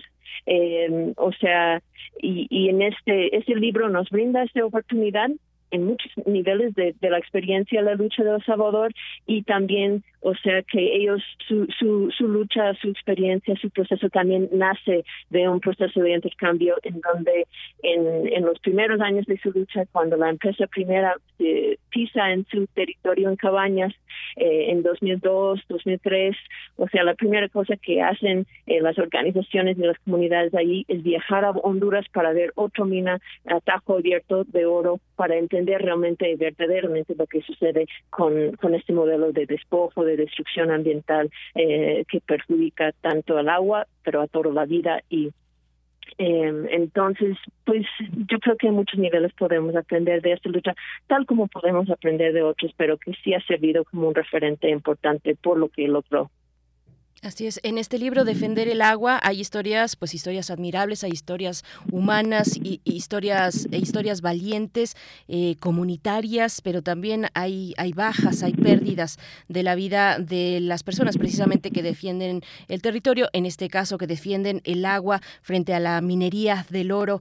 Eh, y y ahí también destacan en el libro eh, Jennifer Moore que los gobiernos pues están a veces en una encrucijada contra la espada y la pared, están temerosos de frenar proyectos mineros por los altos costos de, indemnización que esto les eh, pues les vendría con las exigencias transnacionales para cumplir los contratos y demás.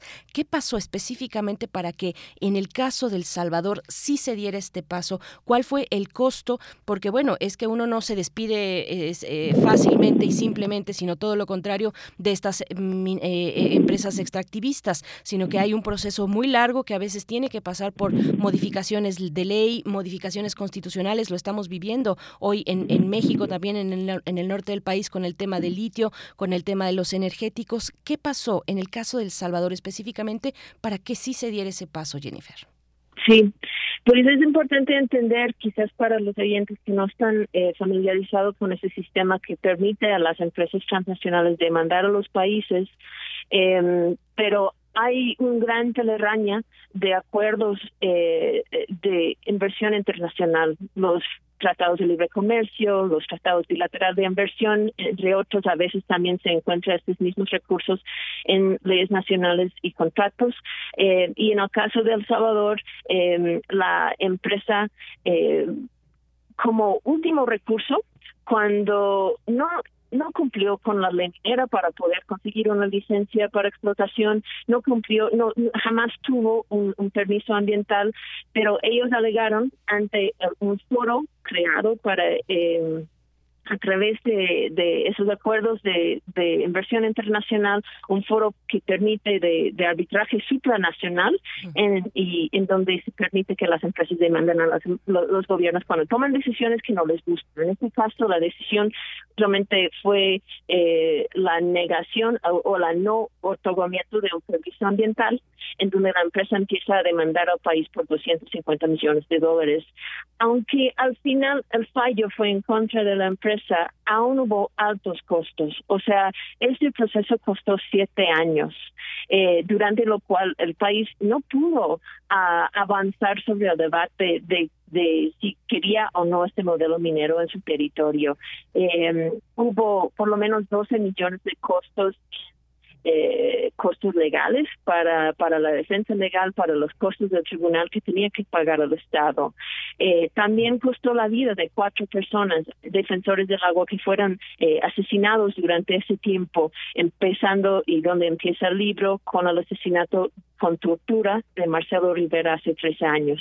Eh, y y también se, o sea, hay un costo de gran incertidumbre y también un gran cuestionamiento de por qué debería haber un foro eh, supranacional de este foro, de, de este tipo que, que está encargado de revisar cómo o no se aplican las leyes en un país. Eh, entonces, fue muchos costos eh, al final y deberíamos decir que en 60% de esos casos, eh, generalmente los fallos van a, favor de las empresas. En este caso se fue en contra de la empresa, creo que en gran parte porque se montó una enorme campaña para desmentir las, las mentiras, las falsedades, las omisiones que estaba planteando la empresa en ese foro. Eh, y pero que, que sirvió para tener un efecto disuasorio eh, sobre las decisiones del, del, Estado durante esos siete años solamente después de que hubo ese fallo pudo avanzar el debate eh, en, en, la en la legislatura sobre eh, la, la provisión de la minería metálica. Y es, importante decir, como dices, en el caso de México, pues México también ha sido sujeto a ese sistema eh, de solución de controversias entre inversionistas y estados desde su firma de entre Canadá, Estados Unidos y México, eh, partiendo desde el 94 hasta la fecha. Este y muchos otros tratados a que está expuesto el, país. Y en este momento hay más de 3 mil millones en demandas solamente por empresas mineras en contra de México eh, y, y que, que tratan a, al fondo, por lo menos en dos de esos casos, de, cuestiones eh, de la lucha de los pueblos, de la protección del medio ambiente. Y yo diría que estas demandas no solamente están en contra de los países, pero muchas veces van en contra de la autodeterminación y las fuertes luchas y valientes luchas de los pueblos eh, para defenderse ante tanta asimetría, ante tanta violencia militarización. Eh, para tratar de seguir imponiéndose a través de este mecanismo. Pues Jennifer Moore, te agradecemos esta participación en este libro Defender el agua que publica Grano de Sal. Vamos a encontrar pues esa evolución, ese largo caminar de una de la defensa, de la defensa del agua, de la organización también de las personas y de los pueblos y las comunidades que finalmente pues es eh, tiene este final, este este final alentador, este final eh, pues que, que, no debemos perder de vista. Eh, eh, en, nuestros países y en nuestra región. Muchas gracias por esta participación y pues ahí está hecha la recomendación para que nuestros escuchas se acerquen seguramente con mucho interés a esta propuesta. Jennifer Moore, hasta pronto, gracias. Hasta pronto, gracias a ustedes.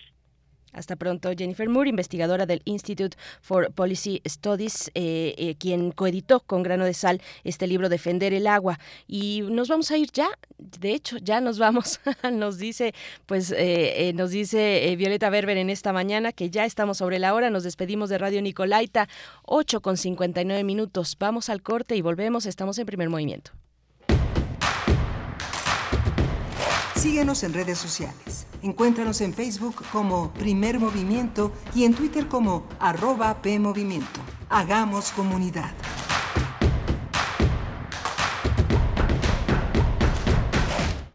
Una playera, un piercing, un tatuaje, unos tenis. Es, es, más que solo lucir. Es el último eslabón de una larga e interesante cadena social.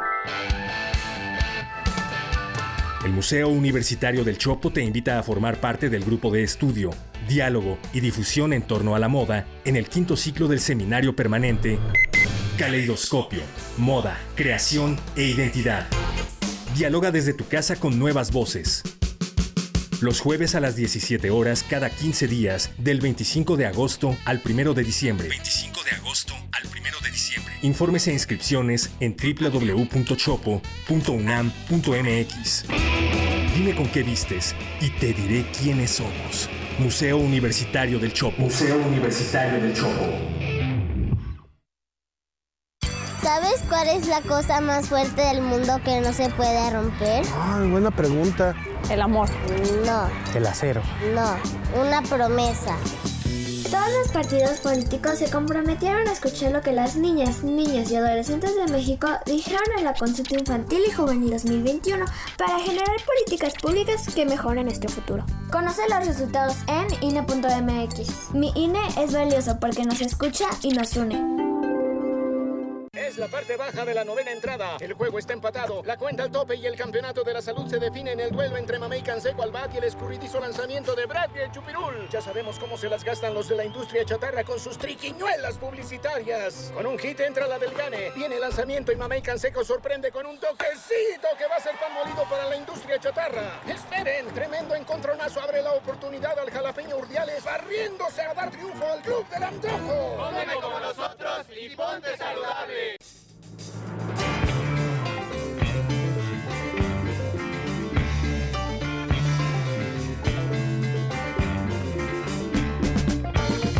La imaginación al poder.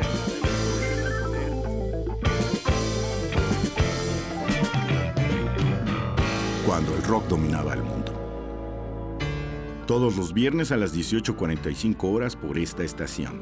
96.1 de FM. Radio UNAM, Experiencia Sonora. Info Ciudad de México presenta Voces por la Transparencia, en la voz de Alejandra Azuara Malagón, catedrática de la Facultad de Derecho de la UNAM. Les hablaré del derecho a la transparencia y la autonomía en nuestra universidad. Es importante apuntar que el derecho a la información y la autonomía no se encuentran separadas, sino por el contrario, ¿Qué medidas de seguridad debemos de tomar para proteger la información de la comunidad universitaria? Solicitar el consentimiento válido e informado del uso de los datos personales. Contar con avisos de privacidad. Capacitar al personal docente en este tema. Trabajar con autoridades académicas para establecer estándares para el uso de tecnologías de aprendizaje electrónico. Los datos personales no deben divulgarse, ponerse a disposición de terceros ni emplearse para otros fines que no sean aquellos para los cuales se recopilaron. Muchas gracias.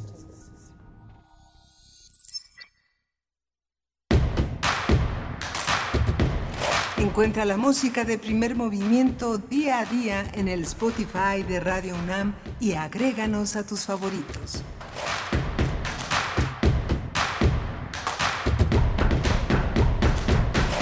Muy buenos días, ya estamos de vuelta rápidamente, se nos fue el corte y son las nueve con tres minutos de la mañana. Aquí en primer movimiento les saludamos en el 96.1 de la frecuencia modulada en este martes 16 de agosto de 2022 y estamos leyendo sus comentarios en esta charla que tuvimos. Bueno, eh, la recomendación literaria por parte de Grano de Sal para acercarse a esta publicación, eh, defender el agua, el caso, un caso, un caso exitoso y eso es difícil decirlo eh, porque son pocos, son pocos y, la lucha es ardua, lo sabemos, eh, de defensa, de defensa del territorio, en este caso del agua, frente a la contaminación que genera la extracción mm, eh, minera del oro. Así es que estuvimos conversando sobre este libro, Defender el agua. pueden acercarse a Grano de Sal en todas las librerías y encontrarlo.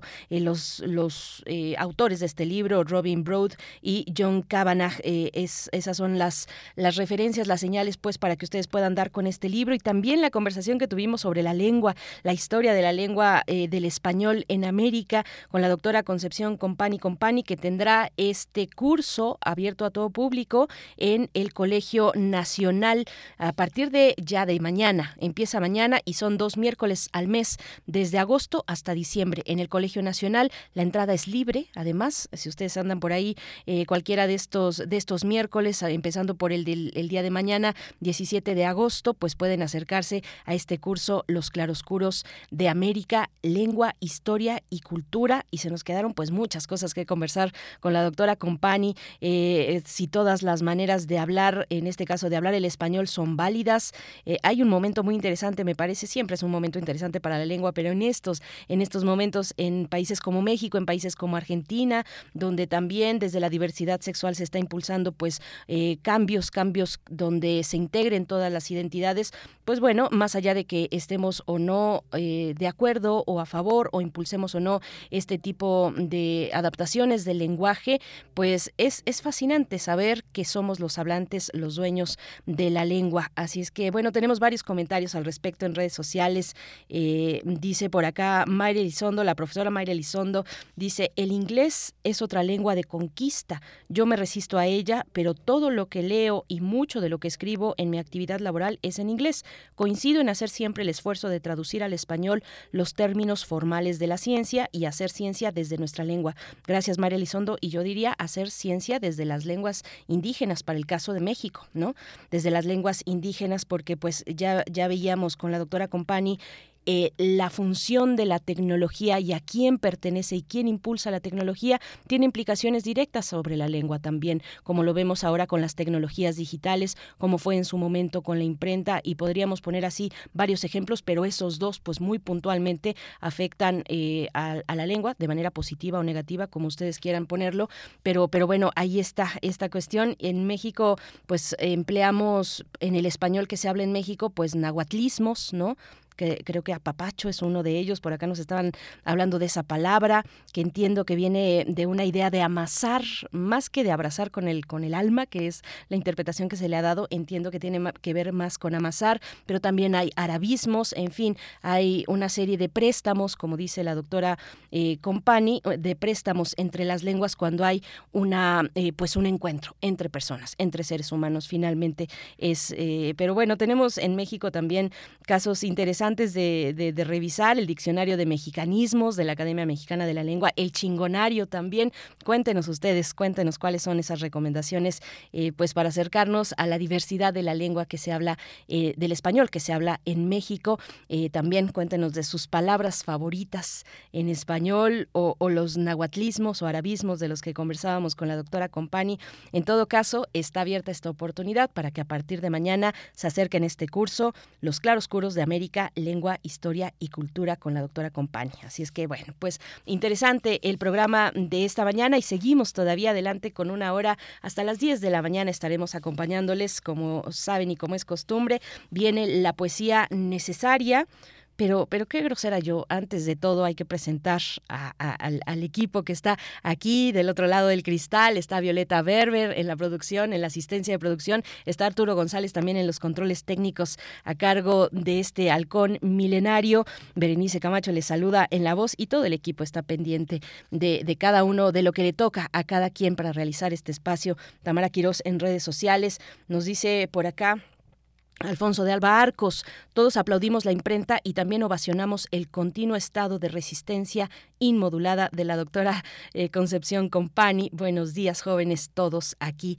Sí, la imprenta, que la imprenta, pues sí, eso, todos la, la aplaudimos y es un excelente y por excelencia eh, herramienta de alfabetización, pero también me parece, o bueno, yo les comparto esta reflexión, que es un anclaje a la lengua, una lengua que tal vez eh, en el momento previo pues fluía con mayor facilidad y una vez al momento de estar impresa, eh, de estar así en un libro, pues ya se, se ancla, se, se, pues se, se arraiga y también pierde un poco de movilidad. Esa es, esa es mi idea, ¿no? Un poco de rigidez, digámoslo así. son, son esos esos claroscuros, precisamente como se titula el curso de la doctora Compani. Y bueno, pues por delante decía yo, la, la poesía necesaria viene ya en unos momentos y en la mesa del día, a propósito del Día de la Juventud del pasado 12 de agosto, vamos a conversar sobre el empleo, el empleo de, eh, en los jóvenes, la falta de empleo bien remunerado y los derechos laborales. Tendremos la participación de Angélica Jasso, secretaria técnica de la organización Jóvenes con Trabajo Digno, que además está están lanzando una campaña, eh, pues bueno, interesante también este tema en estos tiempos bien complejos, ¿no? Tiempos muy complejos de la economía, de lo laboral, en fin, de varias cuestiones que se suman, pero bueno, las enfrentamos en comunidad aquí, aquí hacemos comunidad en Radio UNAM y nos vamos a ir ya en este momento con la poesía necesaria, 9 con 10 minutos. Es hora de poesía necesaria. Bueno, pues este poema este poema va dedicado a la ciudad. Yo creo que va dedicado a la ciudad. Yo creo que el autor estaba pensando en la Ciudad de México, pero ustedes le pueden poner la dedicatoria a la ciudad que ustedes quieran. Yo estaba pensando en Ciudad de México igual. Eh, se titula Allá ella abandonada. Eh, es, es, un poema para la ciudad del escritor mexicano Alejandro Aura, ensayista, poeta, dramaturgo, promotor cultural. Bueno, eh, hizo guion de radio y televisión, eh, conductor de diversos programas de televisión cultural, actor también.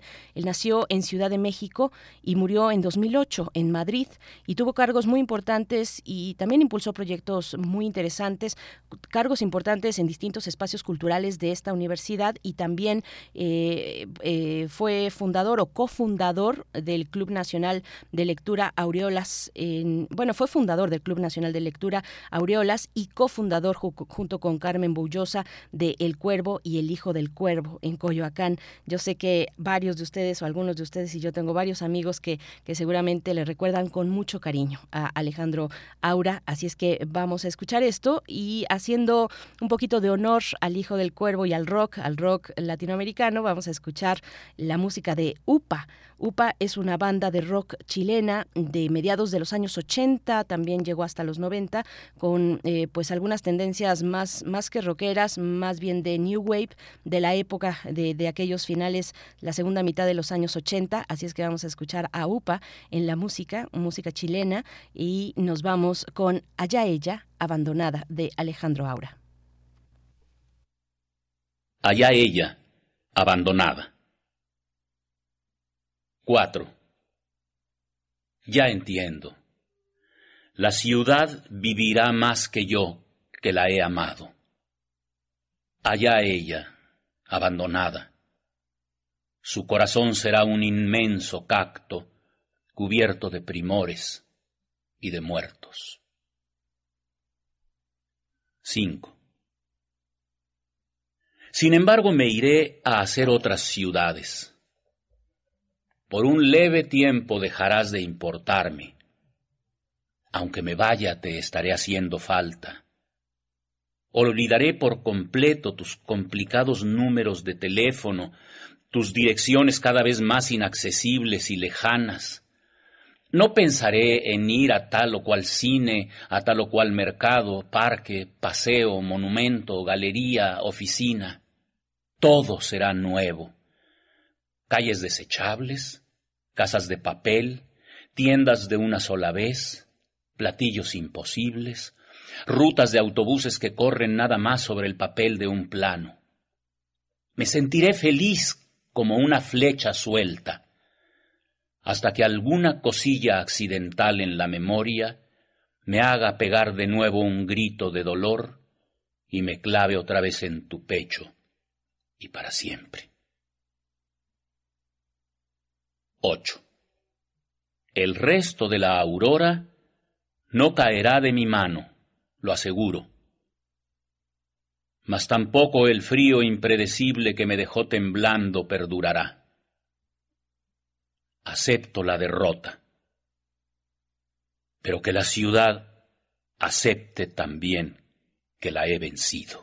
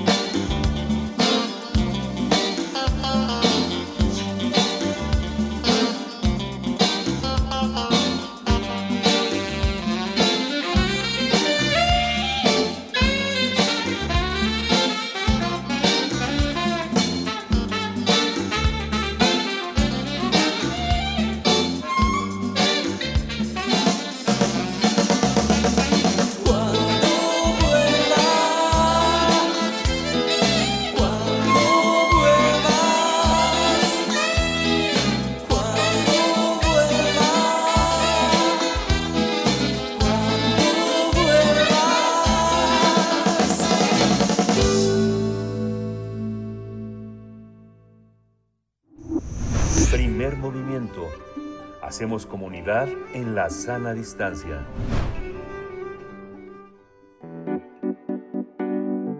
La mesa del día.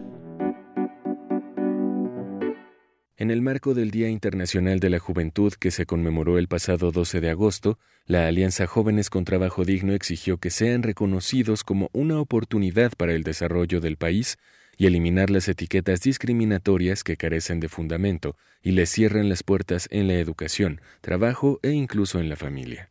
Bajo la consigna No somos ninis, somos jóvenes oportunidad, también exigen que las y los empleadores abran las puertas de empleo bien remunerado y con derechos laborales a este sector de la población y así aprovechar el llamado bono demográfico. A través de un pronunciamiento, esta alianza señala que el país tiene 32 millones de jóvenes, en su mayoría con una escolaridad superior a la de sus padres. Sin embargo, la exclusión del mercado laboral afecta a 7.5 millones de jóvenes. El documento también señala que los jóvenes que sí han conseguido un empleo trabajan en condiciones de precariedad. Se estima que 10.8 millones no tienen ingreso suficiente para lo más básico y 9.4 millones carecen de acceso a salud y seguridad social. Tendremos una conversación sobre la situación del sector juvenil en México ante el panorama de empleo y derechos laborales. Para ello nos acompaña Angélica Jasso. Ella es secretaria técnica de Jóvenes con Trabajo Digno. Muchas gracias por estar esta mañana en primer movimiento. Angélica Jasso, te saluda Berenice Camacho. ¿Cómo estás? Buenos días y bienvenida.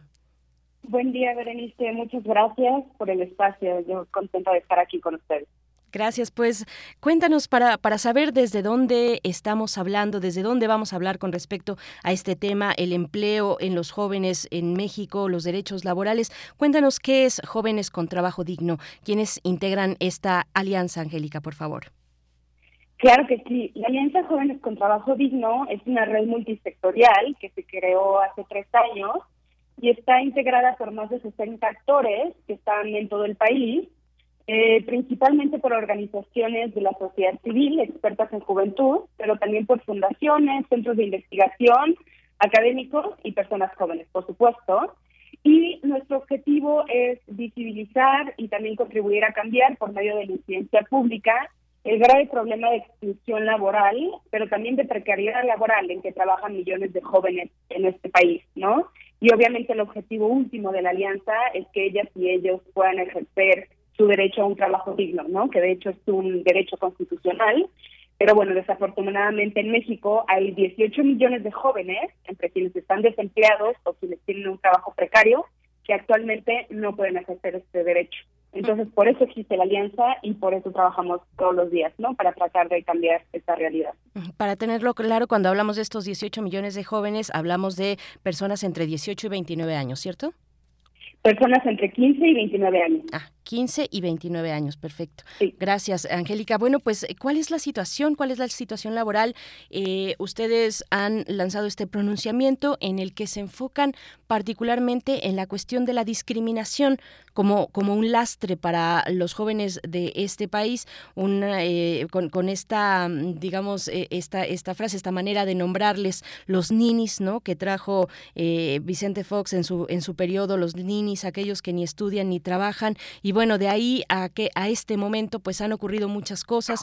Hay un proyecto eh, público que se llama Jóvenes Construyendo el Futuro. Hay poco a poco un entendimiento mm, tal vez más humano respecto a la situación de los jóvenes. ¿Cuáles eh, en términos laborales pues los elementos que más complican, que más dificultan tener eh, un empleo pues bien remunerado, derechos laborales plenos para los jóvenes mexicanos, Angélica?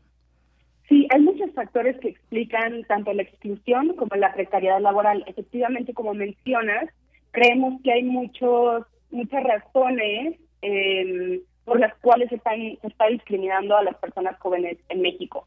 Eh, muchas veces es su edad, por ejemplo, hay puestos o vacantes eh, laborales que piden, eh, no sé, como requisitos que sean jóvenes a partir de 22 o 23 años, ¿no? Pero hay jóvenes de 18, 19, 20 que lamentablemente no tienen la oportunidad de estudiar una carrera universitaria y que tienen la necesidad de trabajar, ¿no? Entonces, ahí hay un primer factor de discriminación. Luego se les discrimina, por ejemplo, por su falta de experiencia laboral, ¿no? Cuando muchas veces ellas y ellos están buscando una primera oportunidad laboral, justamente, ¿no? Para demostrar su potencial, para poder desarrollarse. Eh, hay datos, por ejemplo, también de la última encuesta nacional de discriminación, eh, que muestran que, por ejemplo, 36% de las personas jóvenes percibe que en el país hay poco o nada de respeto a sus derechos, ¿no? 34% de las personas jóvenes se han sentido discriminadas por su peso o estatura, 30% por su forma de vestir, eh, 19% por su edad, Entonces hay muchas, eh, muchos factores de discriminación ahí y los jóvenes obviamente lo sienten, ¿no? Lo sienten cuando van a una entrevista de trabajo. Desde la Alianza, por ejemplo, hemos construido un decálogo eh, de buenas prácticas de inclusión laboral de jóvenes que las empresas podrían adoptar, ¿no? Pedimos, por ejemplo, que no se les evalúe eh, con base en su apariencia física o en eh, si tienen tatuajes, si tienen el pelo pintado, sino que vean las competencias, las habilidades, la experiencia que tienen, ¿no? Eh, pedimos, por ejemplo, que no se les pida la carta de antecedentes no penales, que no se les pida una prueba de embarazo, que no se les pida una prueba de VIH a la hora de ir a entrevistas laborales, que se les evalúe en función de su potencial, de sus habilidades, de sus competencias. Entonces, ese creemos que eh, es un factor importante que está obstaculizando la entrada de muchos jóvenes al mercado laboral en condiciones de trabajo dignas. Por supuesto que es muy importante eh, pues seguir trabajando en contra de la discriminación en cualquier sector de la población. Cada uno tiene sus particularidades, pero, pero para el tema, para la cuestión laboral, para el ámbito laboral, ¿qué tanto peso tiene la discriminación? ¿Cómo se refleja en la posibilidad de tener o no un empleo? ¿Un empleo de qué tipo? Cuéntanos un poco de este binomio eh, discriminación eh, o más que binomio esta realidad de discriminación en el ámbito laboral cómo se expresa para el caso de los jóvenes, qué tanto peso tiene, porque, bueno, de por sí la, la, situación es complicada, somos generaciones, no sé si tú, pero, pero, pero quien te habla sí, mm, generaciones pues que hemos vivido prácticamente toda nuestra vida en una crisis, en una crisis económica, no conocemos otro panorama y, y, se, y se ve muy adverso también el futuro. Cuéntanos, eh, pues, cuál es el peso de la discriminación al momento de conseguir y de, de buscar y conseguir un empleo. Es un factor importante porque, como te mencionaba, los empleadores muchas veces eh, ven a las personas jóvenes que se presentan a una entrevista y luego, luego hay prejuicios respecto a la forma en que van vestidos. Eh, es muy impresionante, pero a veces incluso eh, por el código postal, ¿no? Eh, de residencia de los jóvenes. muchas veces, no sé, ven que vienen de Catepec, de Iztapalapa, y luego, luego hay prejuicios, ¿no? Alrededor de esa información. Y eh, justamente en México, como mencionabas también, eh, se ha usado el término nini, ¿no? De forma muy denigrante, muy estigmatizante hacia las personas jóvenes. Se cree que son eh, personas que no tienen ganas de trabajar, que son flojos, que solo están en la calle, no les interesa conseguir un trabajo. también están esta idea de la generación de cristal, de jóvenes que no aguantan jornadas laborales muy largas, que en realidad son jornadas laborales que van más allá de lo que estipula la ley, ¿no? En términos de horas laborales. Eh, son 48 horas laborales, ¿no? Lo que estipula la ley, pero pues muchas veces, eh, obviamente, las ofertas laborales que hay sobrepasan eso y no se les paga a los jóvenes las horas extra. Y no solo eso, ¿no? Sino que son trabajos precarios que no les dan acceso a la seguridad social y a todas aquellas prestaciones que vienen con la seguridad social y que es un derecho por ley, ¿no? Pero desafortunadamente muchos empleadores, eh, muchos trabajos no cumplen con estas condiciones de trabajo digno y no permiten a los jóvenes, pues, desarrollarse, tener acceso a todos estos derechos, el derecho a la salud, por ejemplo, ¿no? Que viene con la seguridad social y no les permiten tener una vida digna, ¿no? Al final del día. Entonces, eh, sí, el factor de la discriminación pesa mucho eh, para que los jóvenes puedan tener derecho a un trabajo digno y por eso en la conferencia de prensa hicimos un llamado también a dejar atrás estas etiquetas, ¿no? Y esos prejuicios que hay alrededor de las personas jóvenes. Y por eso estamos adoptando, en lugar de ninis o generación de cristal, este término jóvenes oportunidad, porque creemos que ellos son una oportunidad de desarrollo para este país, ¿no? Ese es, eh, digamos, el concepto que estamos tratando de impulsar, estamos tratando de cambiar la narrativa y ya no llamarles ninis, llamarles jóvenes de oportunidad, ¿no? Que son, estos jóvenes entre 15 y 29 años que están desconectados de la escuela y el trabajo o que tienen empleos precarios, pero que también tienen una serie de desventajas, ¿no? Frente a otros jóvenes. Por ejemplo, suelen estar en pobreza, suelen estar en rezago educativo y muchas veces viven en zonas de altos índices de violencia y o de marginación. Entonces, digamos, ese es el perfil de jóvenes de oportunidad pero creemos que ellos no son un problema, son una oportunidad de desarrollo para este país y por eso estamos haciendo un llamado a dejar atrás las etiquetas, a dejar atrás los estigmas y los prejuicios y a darles una primera oportunidad laboral, ¿no? Para que puedan desarrollarse y demostrar que que tienen muchas ganas de trabajar y que tienen mucho potencial. Angélica, me gustaría más adelante eh, tomar otra vez el hilo de esta cuestión de la generación de cristal, porque pues hay, pues, hay, hay críticas fuertes hacia los jóvenes de cierta, bueno, hacia los jóvenes actuales, a los jóvenes que pertenecen a estas eh, generaciones, a, esto que se ha llamado generación de cristal, ya sea, eh, pues tal vez todavía los millennials, millennials, pero de ahí para abajo un poquito. pero eso es un poquito más adelante. Cuéntanos cuáles son los, los principales desafíos que ustedes han detectado que tiene un joven para eh, conseguir su primer empleo.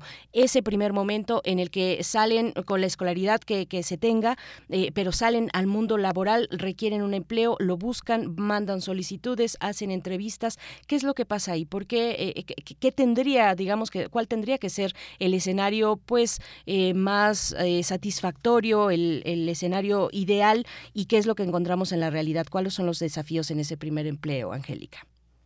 Sí, lo que pasa es que muchos de ellos, por ejemplo, como te comentaba, no tienen la posibilidad de estudiar una carrera universitaria, ¿no? Entonces ahí están compitiendo, por ejemplo, contra quienes sí pudieron ir a la universidad.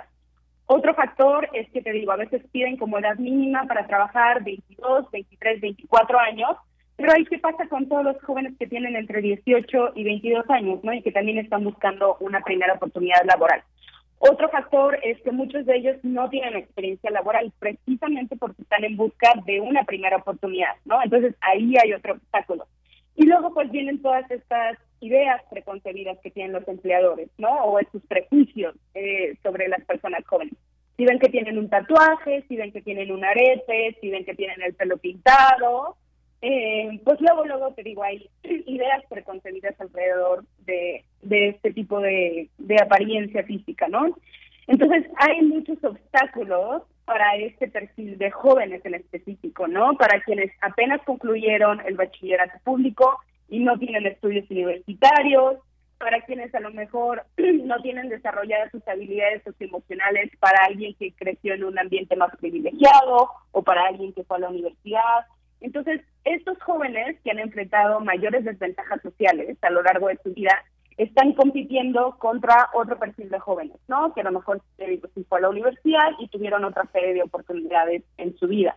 Entonces, estos jóvenes de por sí ya eh, han tenido varias desventajas sociales a lo largo de su vida y encima se enfrentan como a todos estos factores de discriminación cuando van a una entrevista laboral. Entonces, lo que estamos pidiendo a los empleadores, a las empresas, es que estén conscientes de estas desventajas sociales que muchos jóvenes han enfrentado a lo largo de su vida y que les den una primera oportunidad laboral, porque muchos de ellos lo único que quieren es eso, una primera oportunidad para demostrar que tienen potencial, que tienen muchas ideas frescas, que tienen muchas ganas de trabajar. Entonces, eso es lo que estamos pidiendo básicamente.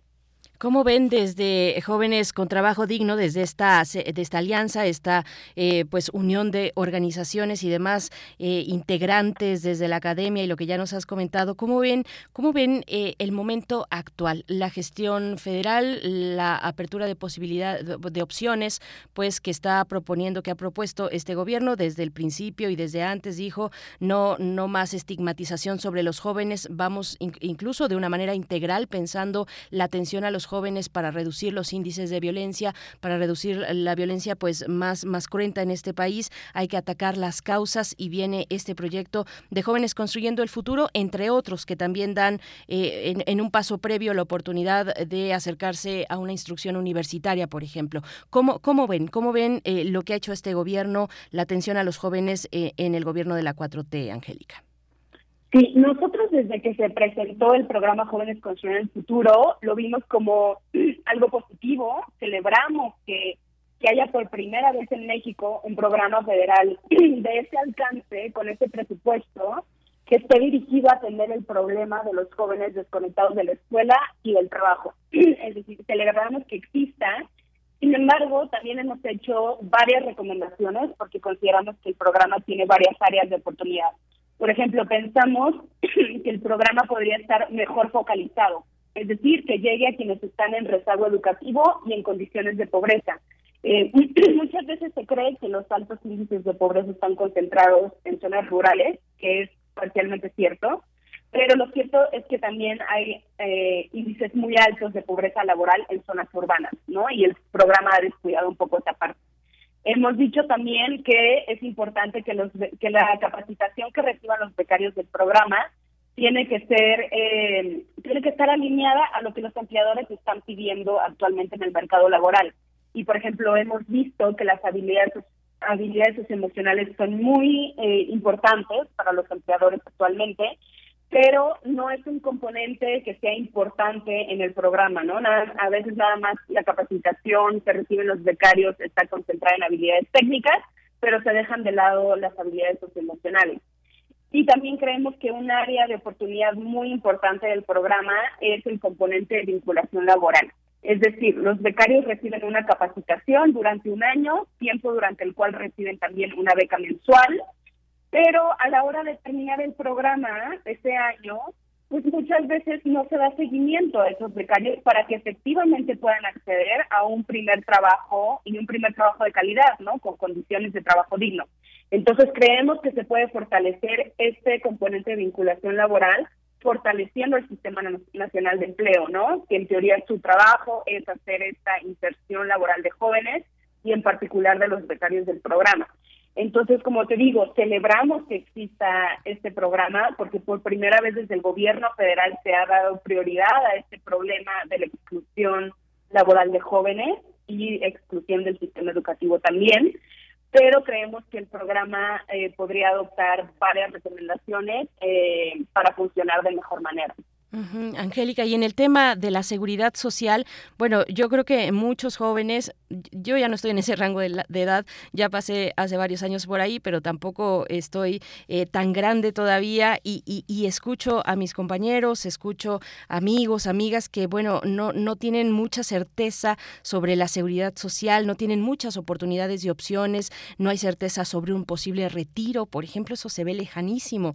Eh, pensar en adquirir una vivienda en un futuro bueno, pues también se ve complicado. Eh, muchos de ellos no cuentan con servicios de salud, con vacaciones, eh, en fin, con todos estos elementos que conforman la seguridad social. ¿Cómo se ve? ¿Cómo se ve el panorama para los jóvenes? ¿Cuáles son los caminos pues que hay que recorrer para, para, para llegar a, ese lugar? Eh, ¿cómo, ¿Cómo lo ven ustedes? Pues sí, como mencionas, el panorama es preocupante y es desolador también. Por ejemplo, de los 15 millones y medio de jóvenes que trabajan en México, hay 10.8 millones que no tienen un ingreso suficiente para lo más básico, es decir, el 70% de los jóvenes que trabajan. Eh, consideramos ingreso suficiente el equivalente al costo de la canasta básica para dos personas, ¿no? Y también 9.4 millones, es decir, el 61%, no tienen acceso ni a seguridad social ni a salud y evidentemente con falta de seguridad social, eh, ahí está incluido el ingreso para el retiro que mencionas, los servicios de cuidado, el Infonavit y todas las demás prestaciones ¿no? que vienen con el acceso a la seguridad social. Entonces, pues es un panorama, te digo, muy preocupante, muy triste. Y luego vienen estas críticas, ¿no? De que somos la generación de cristal, cuando al mismo tiempo estamos viendo, ¿no? Que la mayoría de los jóvenes están trabajando en estas condiciones de precariedad laboral. Entonces, pues también estamos exigiendo, ¿no? Que los empleadores, las empresas respeten esta, este derecho por ley de las personas jóvenes de tener acceso a seguridad social en un trabajo. Que efectivamente no es el caso eh, de la mayoría eh, de los jóvenes que trabajan en este país. Bueno, vuelvo a ese tema de la generación de cristal porque efectivamente se escucha pues de otras generaciones eh, pues una, una queja constante de que son jóvenes que no quieren trabajar, que se quejan mucho, que piden, que toman demasiado en cuenta su salud mental, por ejemplo, que exigen un descanso, que exigen vacaciones, pero, pero vemos en contraste que el panorama pues es, es bastante distinto, pues ¿no? Es un contraste como tal eh, en las condiciones que, a las que pueden acceder los jóvenes en estos momentos en, edad laboral. ¿Cómo sensibilizar a empleadores, a, la sociedad respecto, respecto a esta idea de que las nuevas generaciones, pues no, son, son eso, son jóvenes de cristal, son generaciones de cristal que con todo, que con cualquier cosa se rompen, que no, que no aguantan, que hay que perseverar, que abandonan demasiado rápido, que a la primera, a la menor provocación abandonan un trabajo. ¿Cómo, cómo voltear esa narrativa, sensibilizar al respecto. Eh, ya tenemos varios comentarios, eh, de hecho, con ese tema acá en redes sociales. ¿Cómo, cómo lo ves tú, Angélica? Pues sí, justamente es uno de los principales retos, eh, creo, en este tema y para la alianza también. Lo que hemos tratado de hacer en parte es difundir datos ¿no? Eh, sobre la problemática, hacer propuestas basadas en evidencia, para un poco para contribuir a visibilizar primero, ¿no? Que hay un problema muy fuerte de exclusión y de precariedad laboral para jóvenes.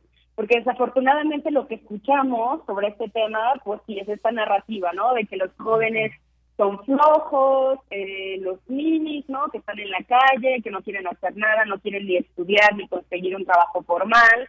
Y al mismo tiempo eh, se invisibiliza este problema, ¿no? Y estos datos de realidad cuál es la oferta laboral que existe actualmente, ¿no? Y en qué condiciones se está ofreciendo trabajos a los jóvenes. Son eh, condiciones muy precarias, ¿no? Eh, a veces también los trabajos quedan muy lejos de donde viven eh, las personas jóvenes. Otra cosa que no hemos mencionado es que, por ejemplo, eh, hay 18% eh, de jóvenes en desempleo, ¿no? La tasa está en 18%. Nosotros calculamos una tasa que es más alta que la cifra oficial. ¿Por qué? Porque nosotros contabilizamos a quienes no están disponibles para trabajar y no buscaron trabajo activamente. Uno, porque creen que no lo van a encontrar. Y dos, porque hay un porcentaje importante de jóvenes que ni siquiera tienen la oportunidad de salir a buscar un trabajo remunerado, principalmente mujeres, porque ya realizan tareas domésticas o de cuidados en el hogar sin remuneración, evidentemente, ¿no?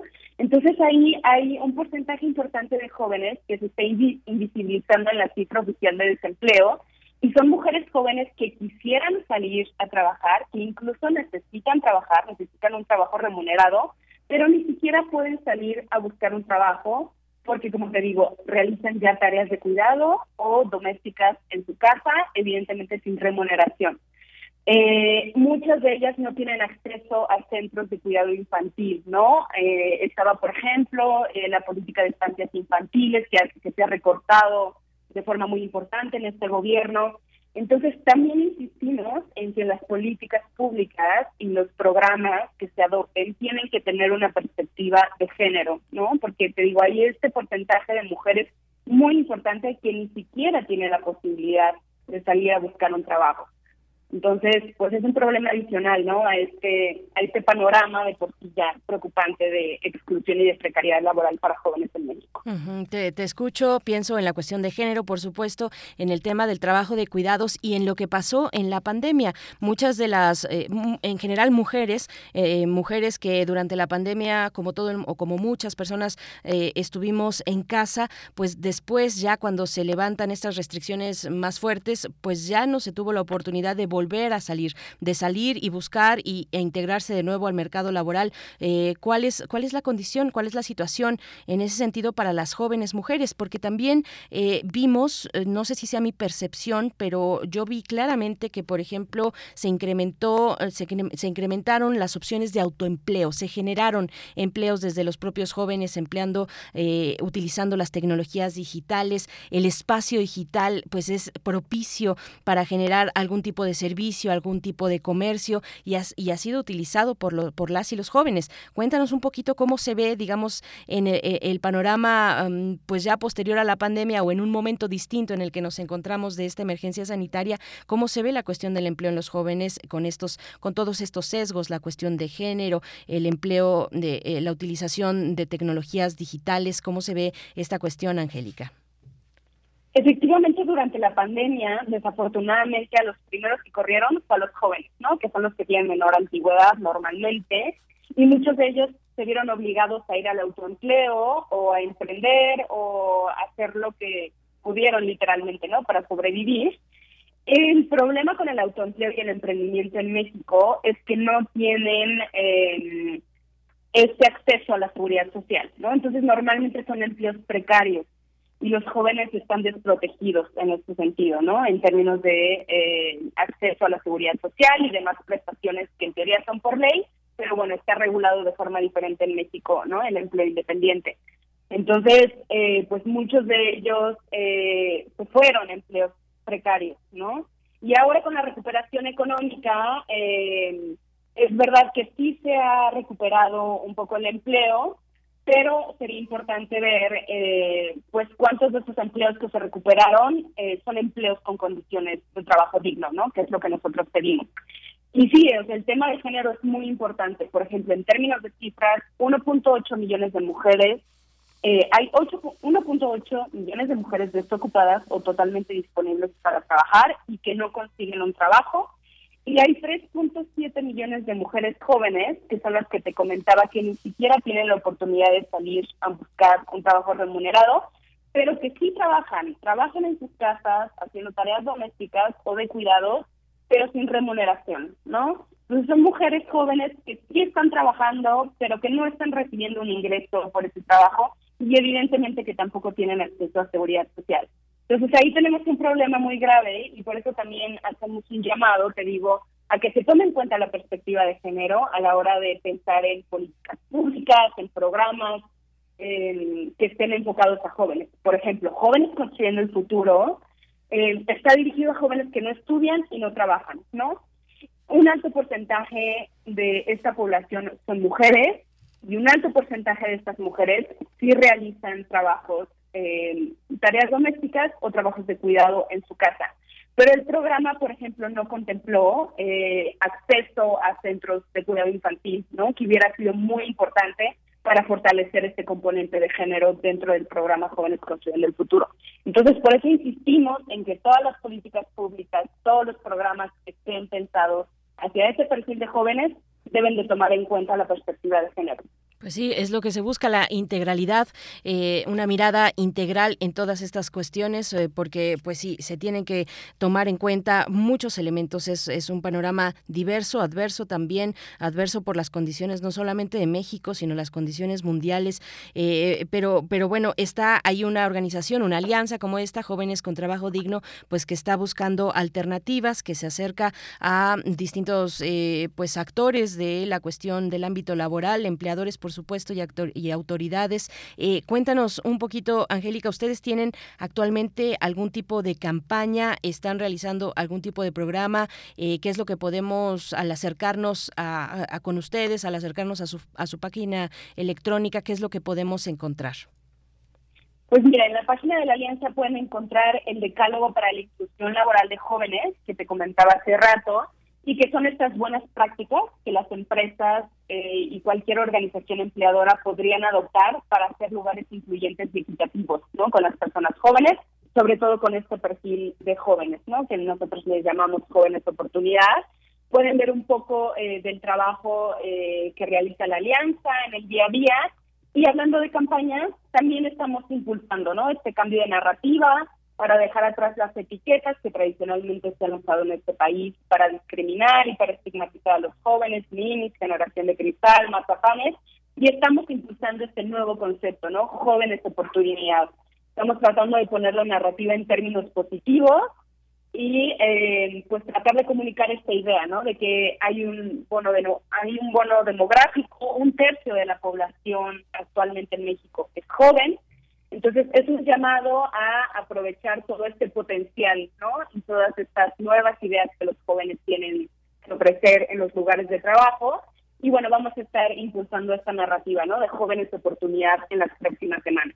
Yo llevo años escuchando esta cuestión de aprovechar el bono demográfico y nada más no veo pues que se que, que tomemos tomemos pasos firmes hacia esa hacia para aprovechar para aprovechar esa cuestión demográfica en nuestro país antes de que se revierta, antes de que estemos hablando de, eh, de lo contrario, precisamente de estos jóvenes pues que ya ya no lo sean y que ahora requieran una serie de atenciones por parte del Estado que no se que no se que, que no se sembraron antes, digamos, ¿no? Eh, cosechar eh, cosechar eh, lo que no, lo pues no, no encontrar finalmente lo que no se hizo a tiempo. Eh, Angélica, pues eh, te agradezco mucho esta, esta participación, esta charla. Por último, solamente cuéntanos las redes sociales, cómo nos acercamos a jóvenes trabajo digno.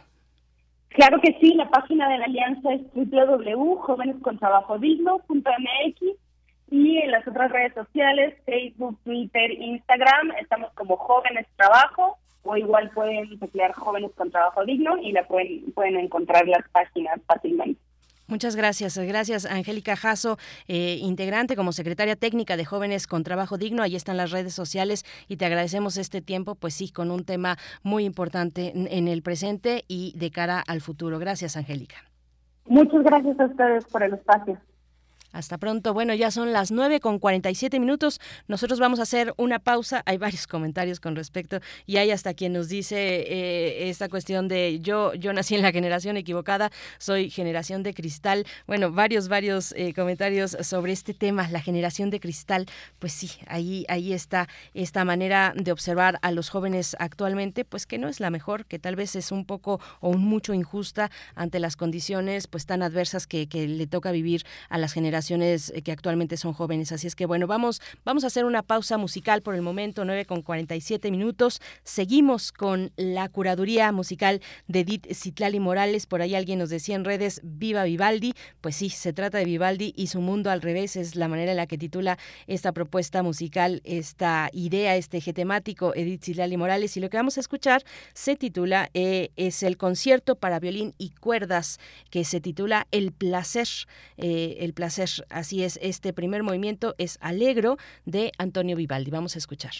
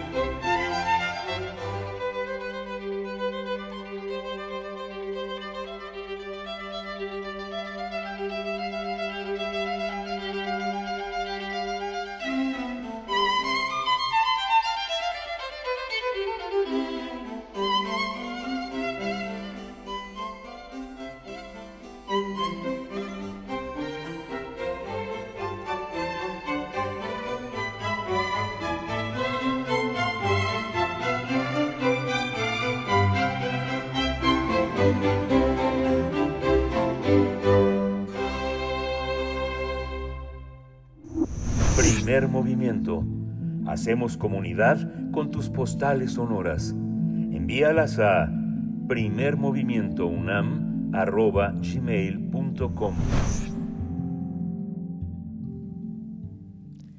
9 con 52 minutos. Eh, bueno, les estamos leyendo en redes sociales. De verdad que, que, pues levanta el debate esta cuestión de la generación de cristal. Nos dice por acá Rosario Durán Martínez, ahora es más fácil, más, más difícil, perdón, dice, ahora es más difícil. Algunos dicen que su ciclo ya concluyó y se van. La empresa ya no quiere arriesgar cuando estás en las empresas y convives con los jóvenes. Tienes otro panorama de su actuar. Eh, Mayre Lizondo nos dice, la preparación para integrarse a la vida laboral debería comenzar desde los programas de estudio, la vinculación con empresas, enseñar habilidades eh, suaves, operación en asignaturas que permitan trabajar y estudiar, etcétera. Las universidades deben responsabilizarse más de sus egresados. Gracias, María Elizondo. Pues sí, eh, varios comentarios eh, por acá y, y, nos dice Rosario Durán también dice, en efecto, hay muchos cristalitos. Lo puedo lo puedo decir con algunos vecinos. Nos dice, bueno, pues sí, hay susceptibilidades en todos lados, pero se trata de, no estigmatizar a una generación entera, a, una, a un sector entero de la población, que son por lo menos 18 millones de jóvenes. Así es que, bueno, pues este, este tema de, la, eh, de las condiciones laborales que tienen actualmente los jóvenes mexicanos, nosotros vamos a escuchar, a escuchar, bueno, no sé si es posible predecir el futuro. ¿Ustedes qué dicen? ¿Es posible? ¿Es posible predecir el futuro? Vamos a escuchar esta cápsula donde precisamente el investigador y divulgador científico Martín Bonfil Olivera, pues reflexiona sobre las herramientas que eh, se han desarrollado, que ha desarrollado la humanidad para anticiparse a algunos hechos que se pueden presentar y poner en riesgo la supervivencia. Así es que vamos a escuchar esta breve cápsula y volvemos. Revista Cómo ves. Ojo de mosca.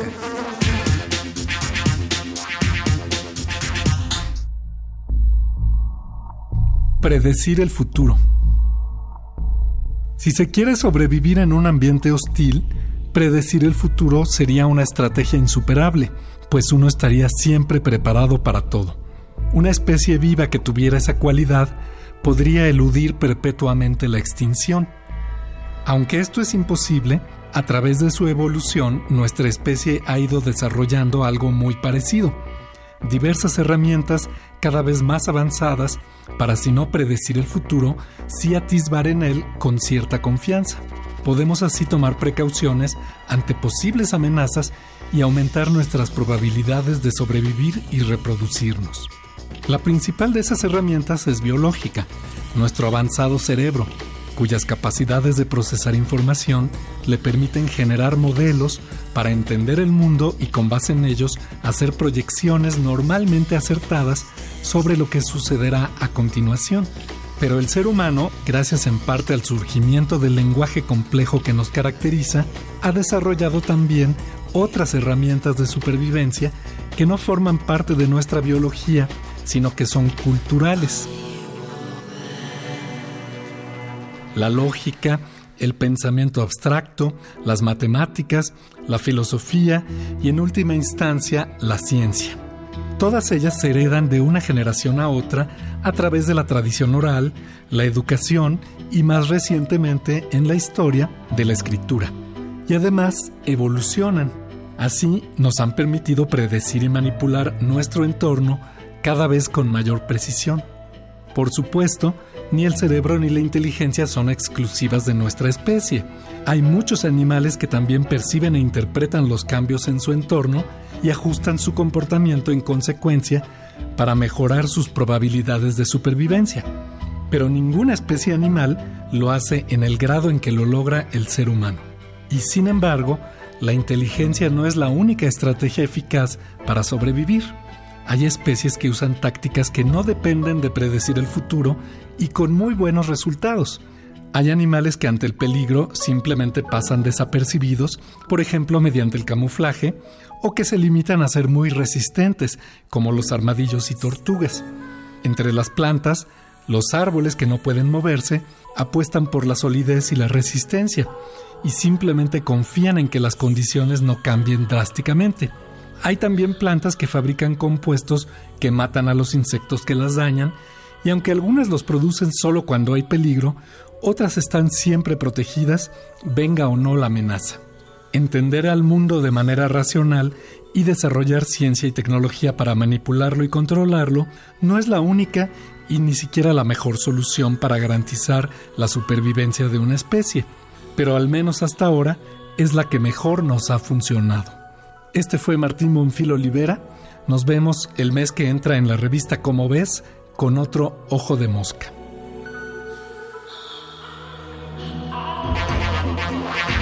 Ojo de mosca una producción de la Dirección General de Divulgación de la Ciencia.